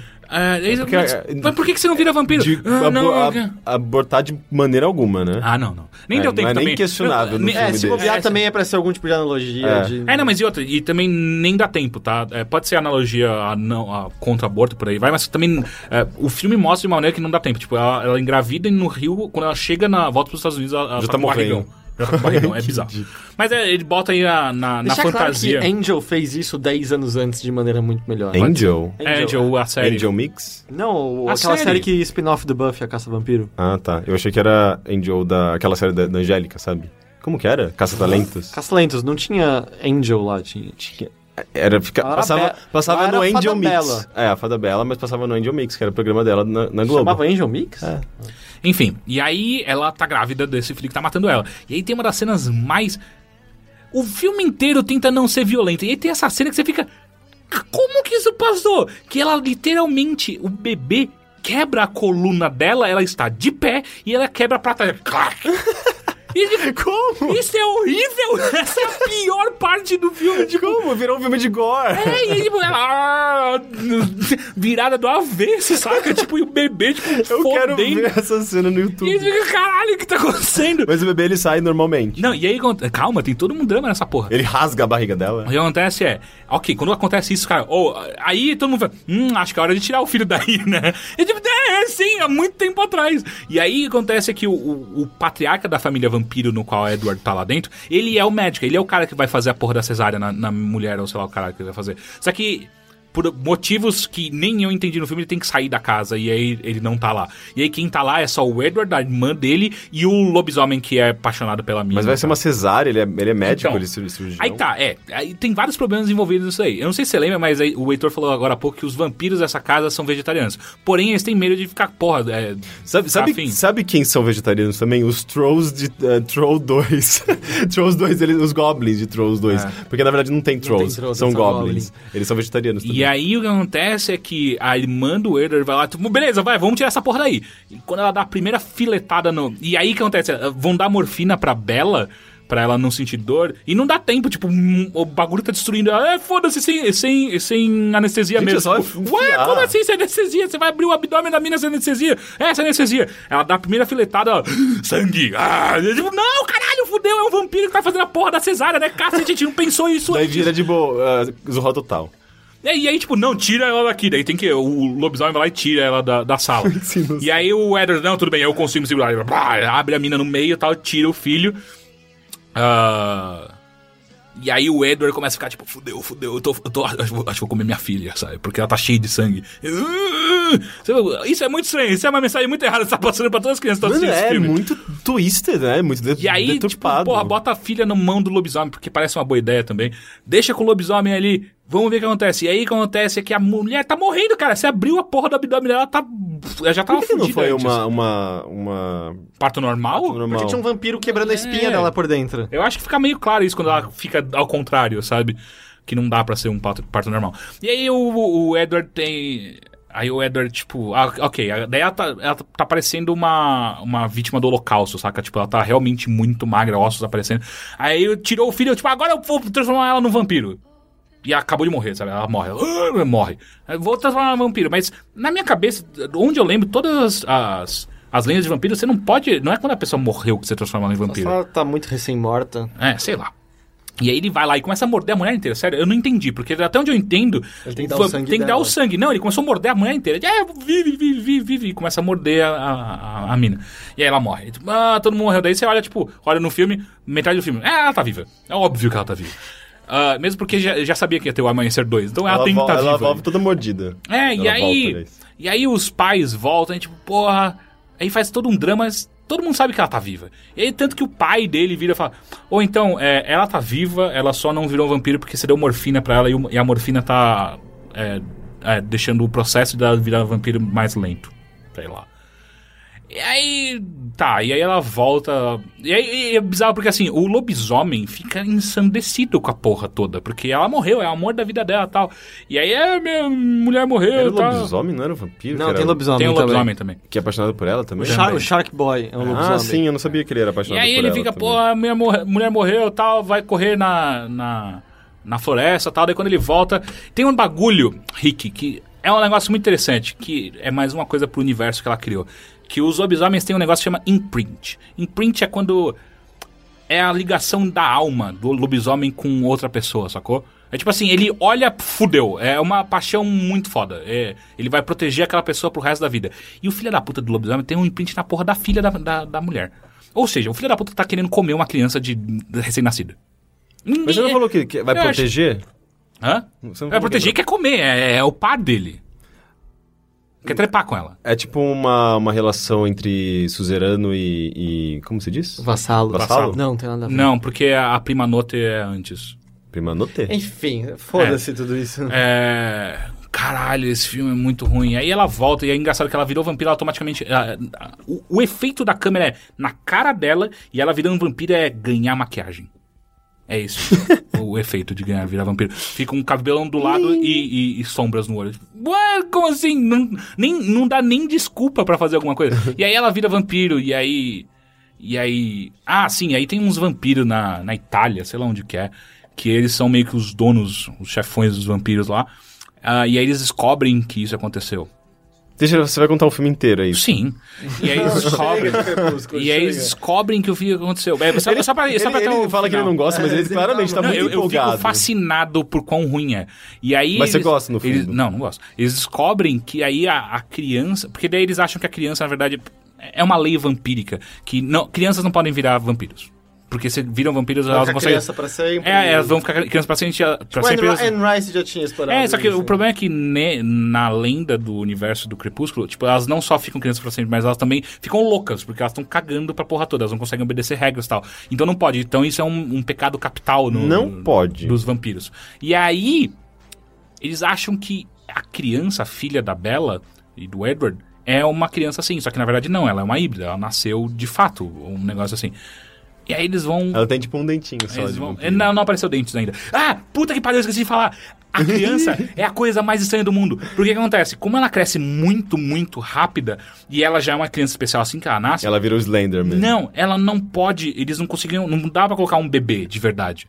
Então eles fazem um bebê em CG. É o bebê mais feio do mundo. Sério, é. Qualquer nada bebê faz em CG é, o- É é muito horrível. ruim. Imagina E no Crepúsculo. É, imagina o da Ellie McBeal ali. É, É tipo o, o bebê do, do Heavy Rain, sabe? é um bebê muito estranho. Porque parece um adulto pequeno, muito, muito pequeno. E aí ela vai É crescendo. tipo o Kiko no berçário. É, né? é tipo o Kiko no berçário. Exatamente, a melhor referência. É tipo o Kiko no berçário. E a mulher, e aí ela vai crescendo muito rápido, sabe? Tipo, em semanas ela é uma, uma menina de 10 anos quase.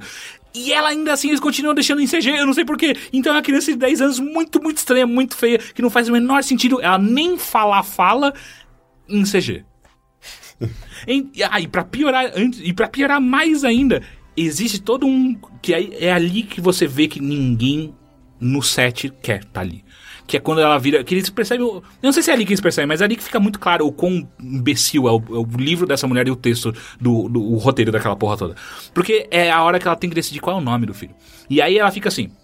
Ah, se for. um, é, aliás, é antes da, da, da, da- criança nascer, ela saber que é uma menina. Ah, ela tá com a criança no, no- na barriga ainda, tipo, ah, se for um menino, eu tô pensando em, entre brincar com os nomes Edward e Jacob. Porque Edward é o cara que ela casou e Jacob é o amor da vida. É, é o cara. fantasia de é, madrugada. E é tipo assim, você é louca? Qual é o seu problema, mulher? Os dois sabem que existe essa porra dessa tensão sexual. Você vai botar o nome do seu filho no. E aí é tipo. É tá, assumir, assumir É, o- e aí- a paixão a, a paixão platônica é, que existe. e aí ela, ela Eles é- vão ver pra sempre, tá ligado? Monogamia vai ficar Nossa, muito chato é uma hora. E aí, ela, ela, num surto de criatividade, ela fala, porra, é, juntar esses dois nomes, é, JB. Ah, vai se fuder, sabe? e aí, a, vergonha. e se for mulher, eu tava pensando em, em, em falar no nome das nossas avós. Eu nem sei qual é. Mas aí, a, que um nome é René e a outra é Esme. O nome vira Renesme. Renesme. E a filha nasce e é Renesme. É, tipo, é muito engraçado porque na hora que ela fala Renesme, é Renesme na verdade, Renesme, e aí a, a, a cena é a, a câmera vira pro Edward e pro Jacob, e o Edward tá claramente, tipo, rindo daquele texto, tipo... Eu, eu, eu não tô interpretando isso aqui, sabe? Renesme, é, é, é isso que essa mulher louca do livro pensou que ia ser um bom nome, um nome bonito. Renesme. É de, de fuder, sabe? Ah, e, enfim, eu tô assistindo Não, dois pra, já. pra onde você for, pra onde você for, eu vou acreditar. Se você começar a inventar uma história É verdade, de que, dá pra ir pra- é, sei lá, a filha virou lésbica e, e amaldiçoou o resto do mundo, eu vou, eu vou Ah, você acreditar. viu o filme, então? Ah, é assim? Não. mas é bem previsível, né? Então, Ah, mas eu, não, vou acreditar no que você, enfim. no que você Esse foi falar. Amanhecer 1. Eu vou assistir o 2 ainda. Eu vou contar aqui também. Porque eu quero saber qual é o fim dessa porra. Mas, ó, vou te Isso foi contar. Amanhecer 1? Acho Ah, que é, tá, é acho o que é o último filme, a parte primeira 1 é a parte. parte 2 é que tem as porradas loucas e aí os vampiros são comandos em ação. Ah, e os, e os vampiros. E outra, só uma última coisa: os vampiros têm poderes especiais. Cada um tem um, vampiro, tem um poder diferente. É, eu acho que essa parte já é até o Amanhecer 2, que eu já comecei a assistir. Ah, que daí começa a aparecer os vampiros de tudo, todo canto pra proteger a família e tal. E aí tem uns vampiros muito foda, cara. Sabe? Tipo, tem um que controla todos os elementos. Ele é tipo o Capitão América, o Capitão Planeta do- dos vampiros. E aí tem uma- umas vampiras ah, da África que elas, elas são. Elas meio que são a. a- a- como é que chama? Aquela parte de combate dos X-Men? A sala de combate. É tipo sala de combate, ela transforma o negócio no que você quiser. É tipo- E a outra tem uma, uma mina lá que dá choque de sei lá quantos mil volts na galera. Tipo, uns puta poder, poder fudido. Qual é o poder do, do Edward? Ele consegue ler a mente de algumas pessoas. Tipo, vai se fuder, sabe? Só de algumas. Qual é o seu problema? É, é um filme muito ruim. Chega de Crepúsculo. Chega. Vamos... Vamos para os e-mails e perguntas que você pode enviar para bilheteria.overloader.com.br ou então ask.fm barra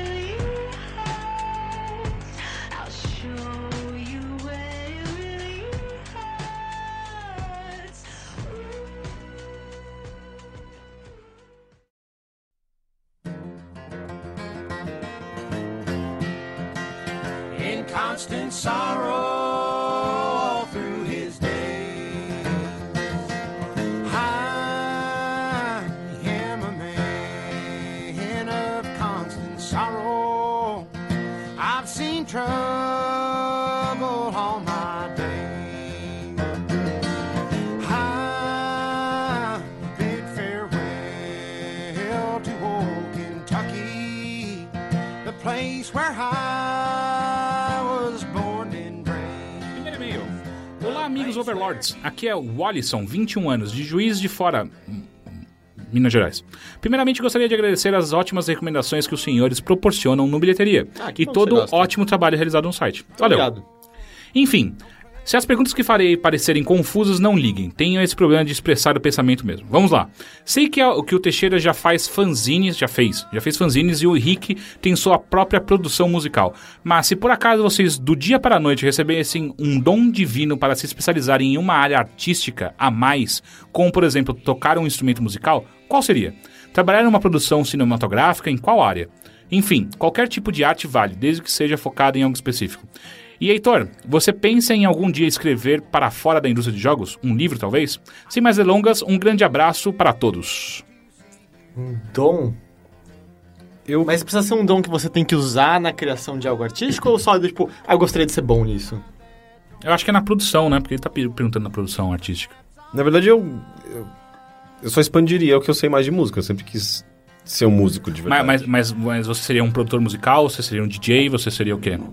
Provavelmente um produtor musical um co- barra compositor. Eu sempre quis ser um multi-instrumentista, na verdade. Eu adoro esse termo, multi-instrumentista. É uma pessoa que é capaz de tocar e compor ah, com base em, várias, em vários, vários instrumentos. E, geralmente, os melhores compositores são multi-instrumentistas. É, então E a- são baseados, tipo, na... na, na- na, sabe, em estudo, estudo de música clássica. Especialmente o, o ato de você conseguir criar uma trilha sonora que aumenta a potência emocional de algo que está sendo mostrado é muito incrível. Eu acho bizarro como é possível isso, né? Você imaginar e conseguir criar uma... Mas assim, se fosse só pra ter uma habilidade.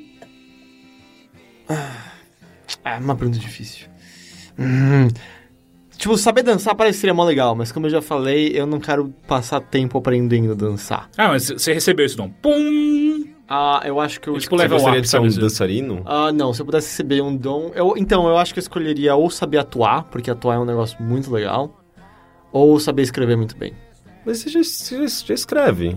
É, não, mas assim, não num nível que eu vou ser imortalizado por conta Mas de é, mas é obra. um lance de começar a escrever. Sabe, tipo, começar a escrever o que você realmente quer. Não, não. uma Sim, sim, mas só que o que ele tá falando é desse dom que você recebeu do dia pra noite, saca? Ah, eu Eu acho acho. que você já escreve bem. Bom, então eu ficaria com atuação, porque atuar é muito legal. É. Não, eu, eu ficaria entre. ah, desenhar. Eu sempre quis muito desenhar, mas eu não tenho um menor jeito pra isso. Desenhar quadrinho ou ilustrar? Desenhar. fazer, tipo, ser um ilustração? desenhista fudido. Desenhar é o que eu bem entender. E né, pintar quadro é. é- não. Eu, eu queria desenhar bem pra caralho. Tem ilustração, mas...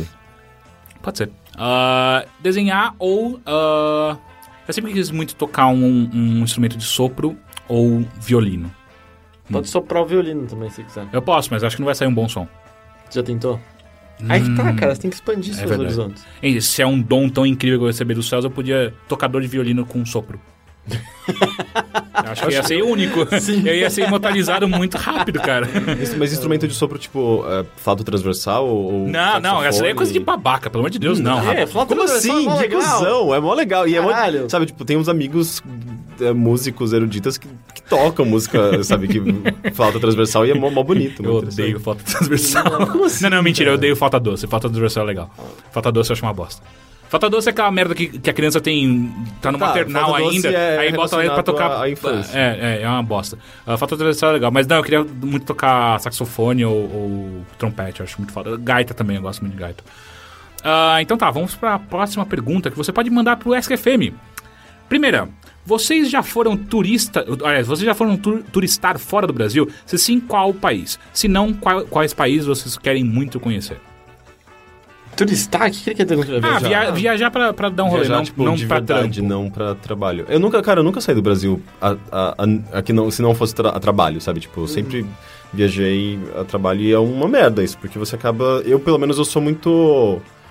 é, digamos, responsável demais. Talvez eu não consiga me desligar e daí, tipo, sobra pouco tempo pra você explorar um lugar. Mas às de vezes que você foi, você também ficou pouco tempo, né? Você nunca não, teve, eu fiquei tipo... uma semana inteira em São Francisco. Só que eu passei a semana inteira trabalhando. E no É, último então. dia que eu tinha de livre, eu tava mega cansado. Porque, tipo, sei lá, eu já fui a Los Angeles duas vezes a trabalho, mas a segunda vez que eu fui eu fiquei 15 dias, então deu pra ver os arredores e tal. Eu- Caramba, mas você ficou 15 dias de viagem.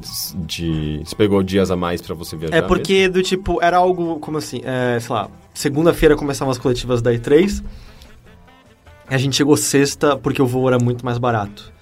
E aí você vai até o fim da semana inteira, isso já dá. Você vai de sexta a sexta, dá sete dias, sábado e domingo já dá nove.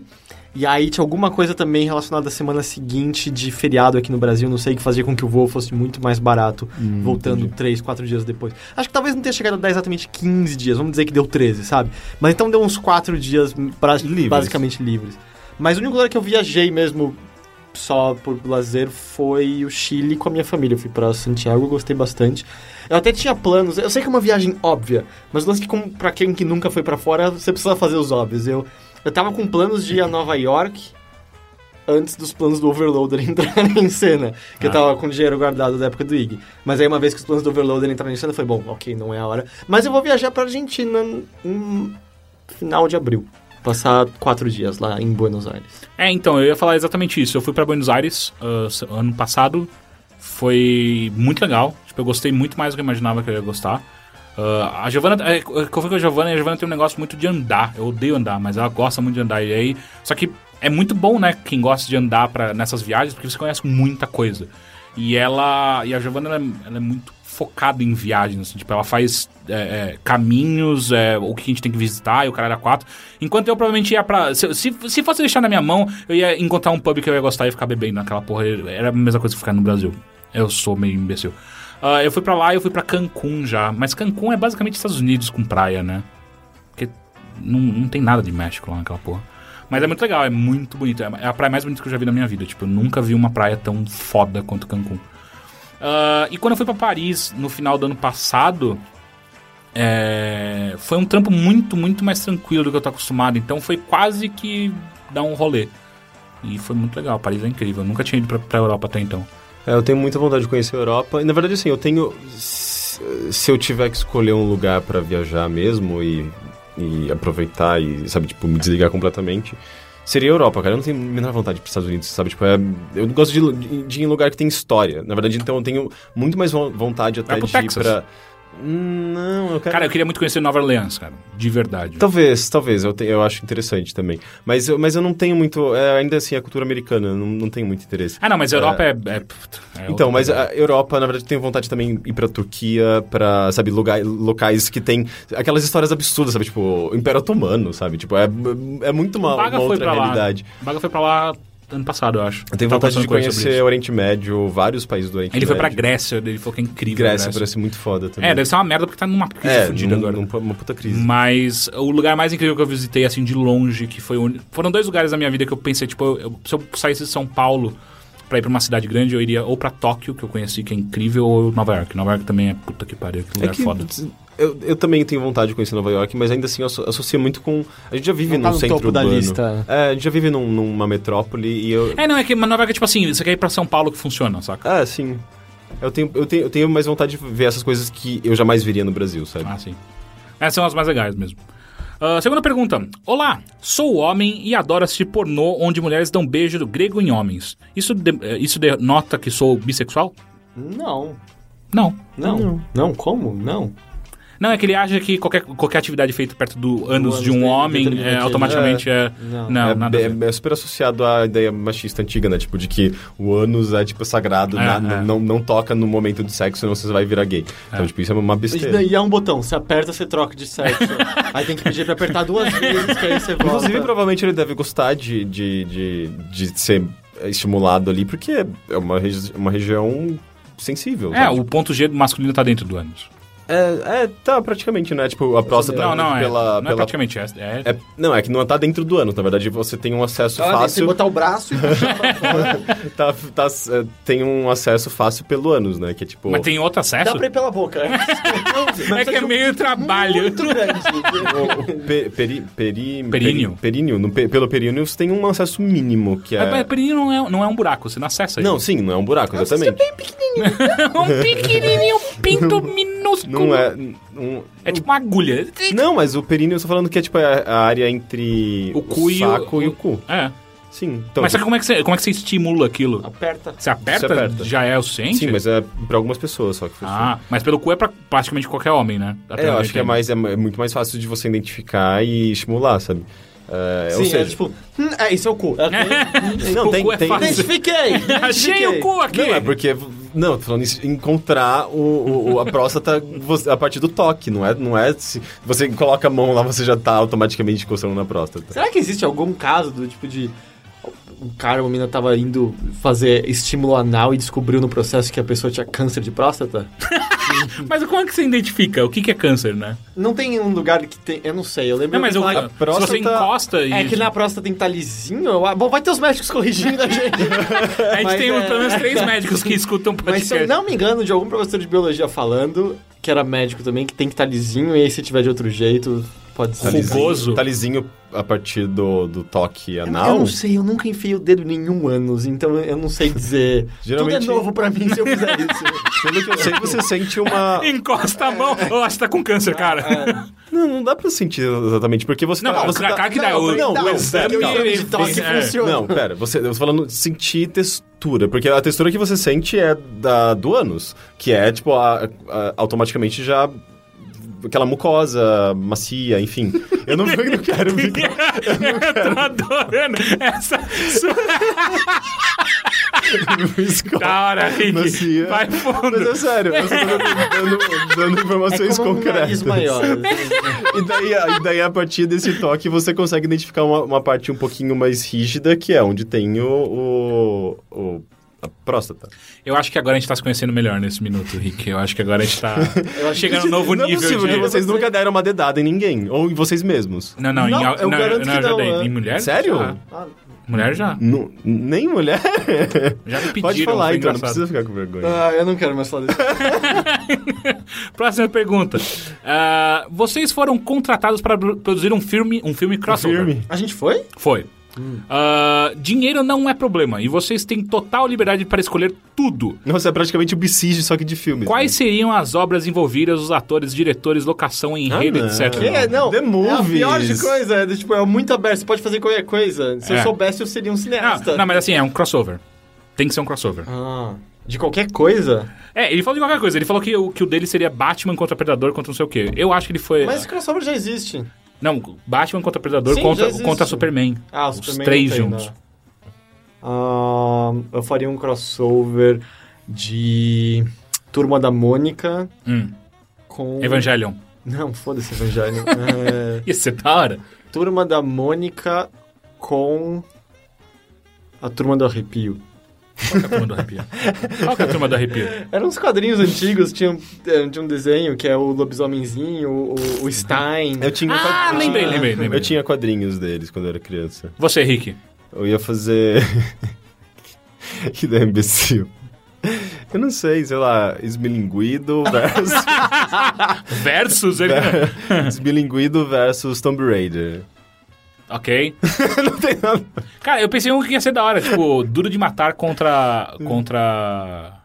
Um metrô, já fizeram isso, mas era com o... Com o Metrô? Stallone. Metrô? É, é que era o Stallone contra o metrô, né? O Daylight. Não, não, não. Duro de matar contra. Máquina mortífera. Eu não gostei de nenhuma das nossas Eu, respostas. é, Não, eu não, não gosto gostou? da pergunta. Não. Pô, eu achei uma da hora.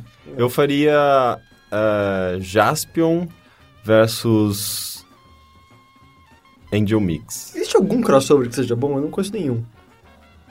Em filme? Em qualquer coisa, porque todos os quadrinhos crossover são imbecis. é só hype, é só jogos- marketing. é, todos né? os jogos crossover são imbecis. Tipo, vai, talvez Marvel vs Capcom seja... Marvel vs. Capcom é bom. E, e Kingdom Hearts. luta. Smash Bros. é um crossover. É, ok, justo. Tem jogos que tem crossover que são bons. Mas tem algum filme que é bom? Hum. Acho que não, cara. Do tipo... Alien ah, versus... Mas episódios Não, que o Pato Donald Jason aparecia em versus DuckTales eram mas é Jason contra? Fred. Que é uma merda. Não, esse filme é da É hora. uma merda. Da hora. Esse filme é da hora. O Jason 2000. Tem- Eu não, eu Não é um crossover, eu sei que em não, mas- crossovers. Eu não sou bom pra, bom pra isso. Mas são poucos crossovers quando você parar pra pensar, Ainda bem, né? né? É. Tinha que ter, sei lá. Alex Kidd versus Mario. É que vai ter agora Batman vs Superman, né? É, mas Isso é que ser uma bosta, super- né? Mas é que se não É, eles- conta eles- o Pato Donald de DuckTales, não conta o super-herói. Eles estão tudo no mesmo universo. Não, e outra, tipo, eles já, já exploraram to- todos os quadrinhos, eles vão começar a explorar agora. Uma Cilada um para Roger Rabbit é um, é um crossover. Não é um crossover. Não, é uma história original. Tem a é. porra do Pato Não, Donald é uma história tem... original Não. com elementos de outras... É um crossover? outras- Ah, Não chega acho a ser um crossover. Como que funciona, então, crossover? Você me dá o exemplo certo que eu digo. Então tá, é, esse foi a bilheteria. Ah, antes da gente ir embora, a gente precisa relembrá-los uma, mais uma vez. É, não, é uma última vez. A última vez. É uma última vez que Mini Boteco Brawl está, estará acontecendo dia 7 de março, um sábado. E você deveria ir. Porque agora nós temos jogos. A nossa, temos uma line-up de jogos que estarão disponíveis para você jogar lá com a gente. Que vai ser Towerfall Ascension, Nidhogg, Samurai Gun. E Por enquanto, Sam. mais. é. Porque basicamente assim, a gente vai estar com PCs, não com Sim. consoles. Então a Sim, gente vê sim. algumas pessoas falando, pô, Smash Bros. Não, não tem Não console lá. Mas a gente vai estar com computador. Então às vezes dá pra pensar em alguns outros jogos interessantes. Ah, e coisas que tem no PC. Vi umas pessoas falando do Sonic All Star Racing Transformed. Tá no PC? Tem, tem no PC. É mesmo, não sabia. E então dá pra botar algumas outras coisas assim.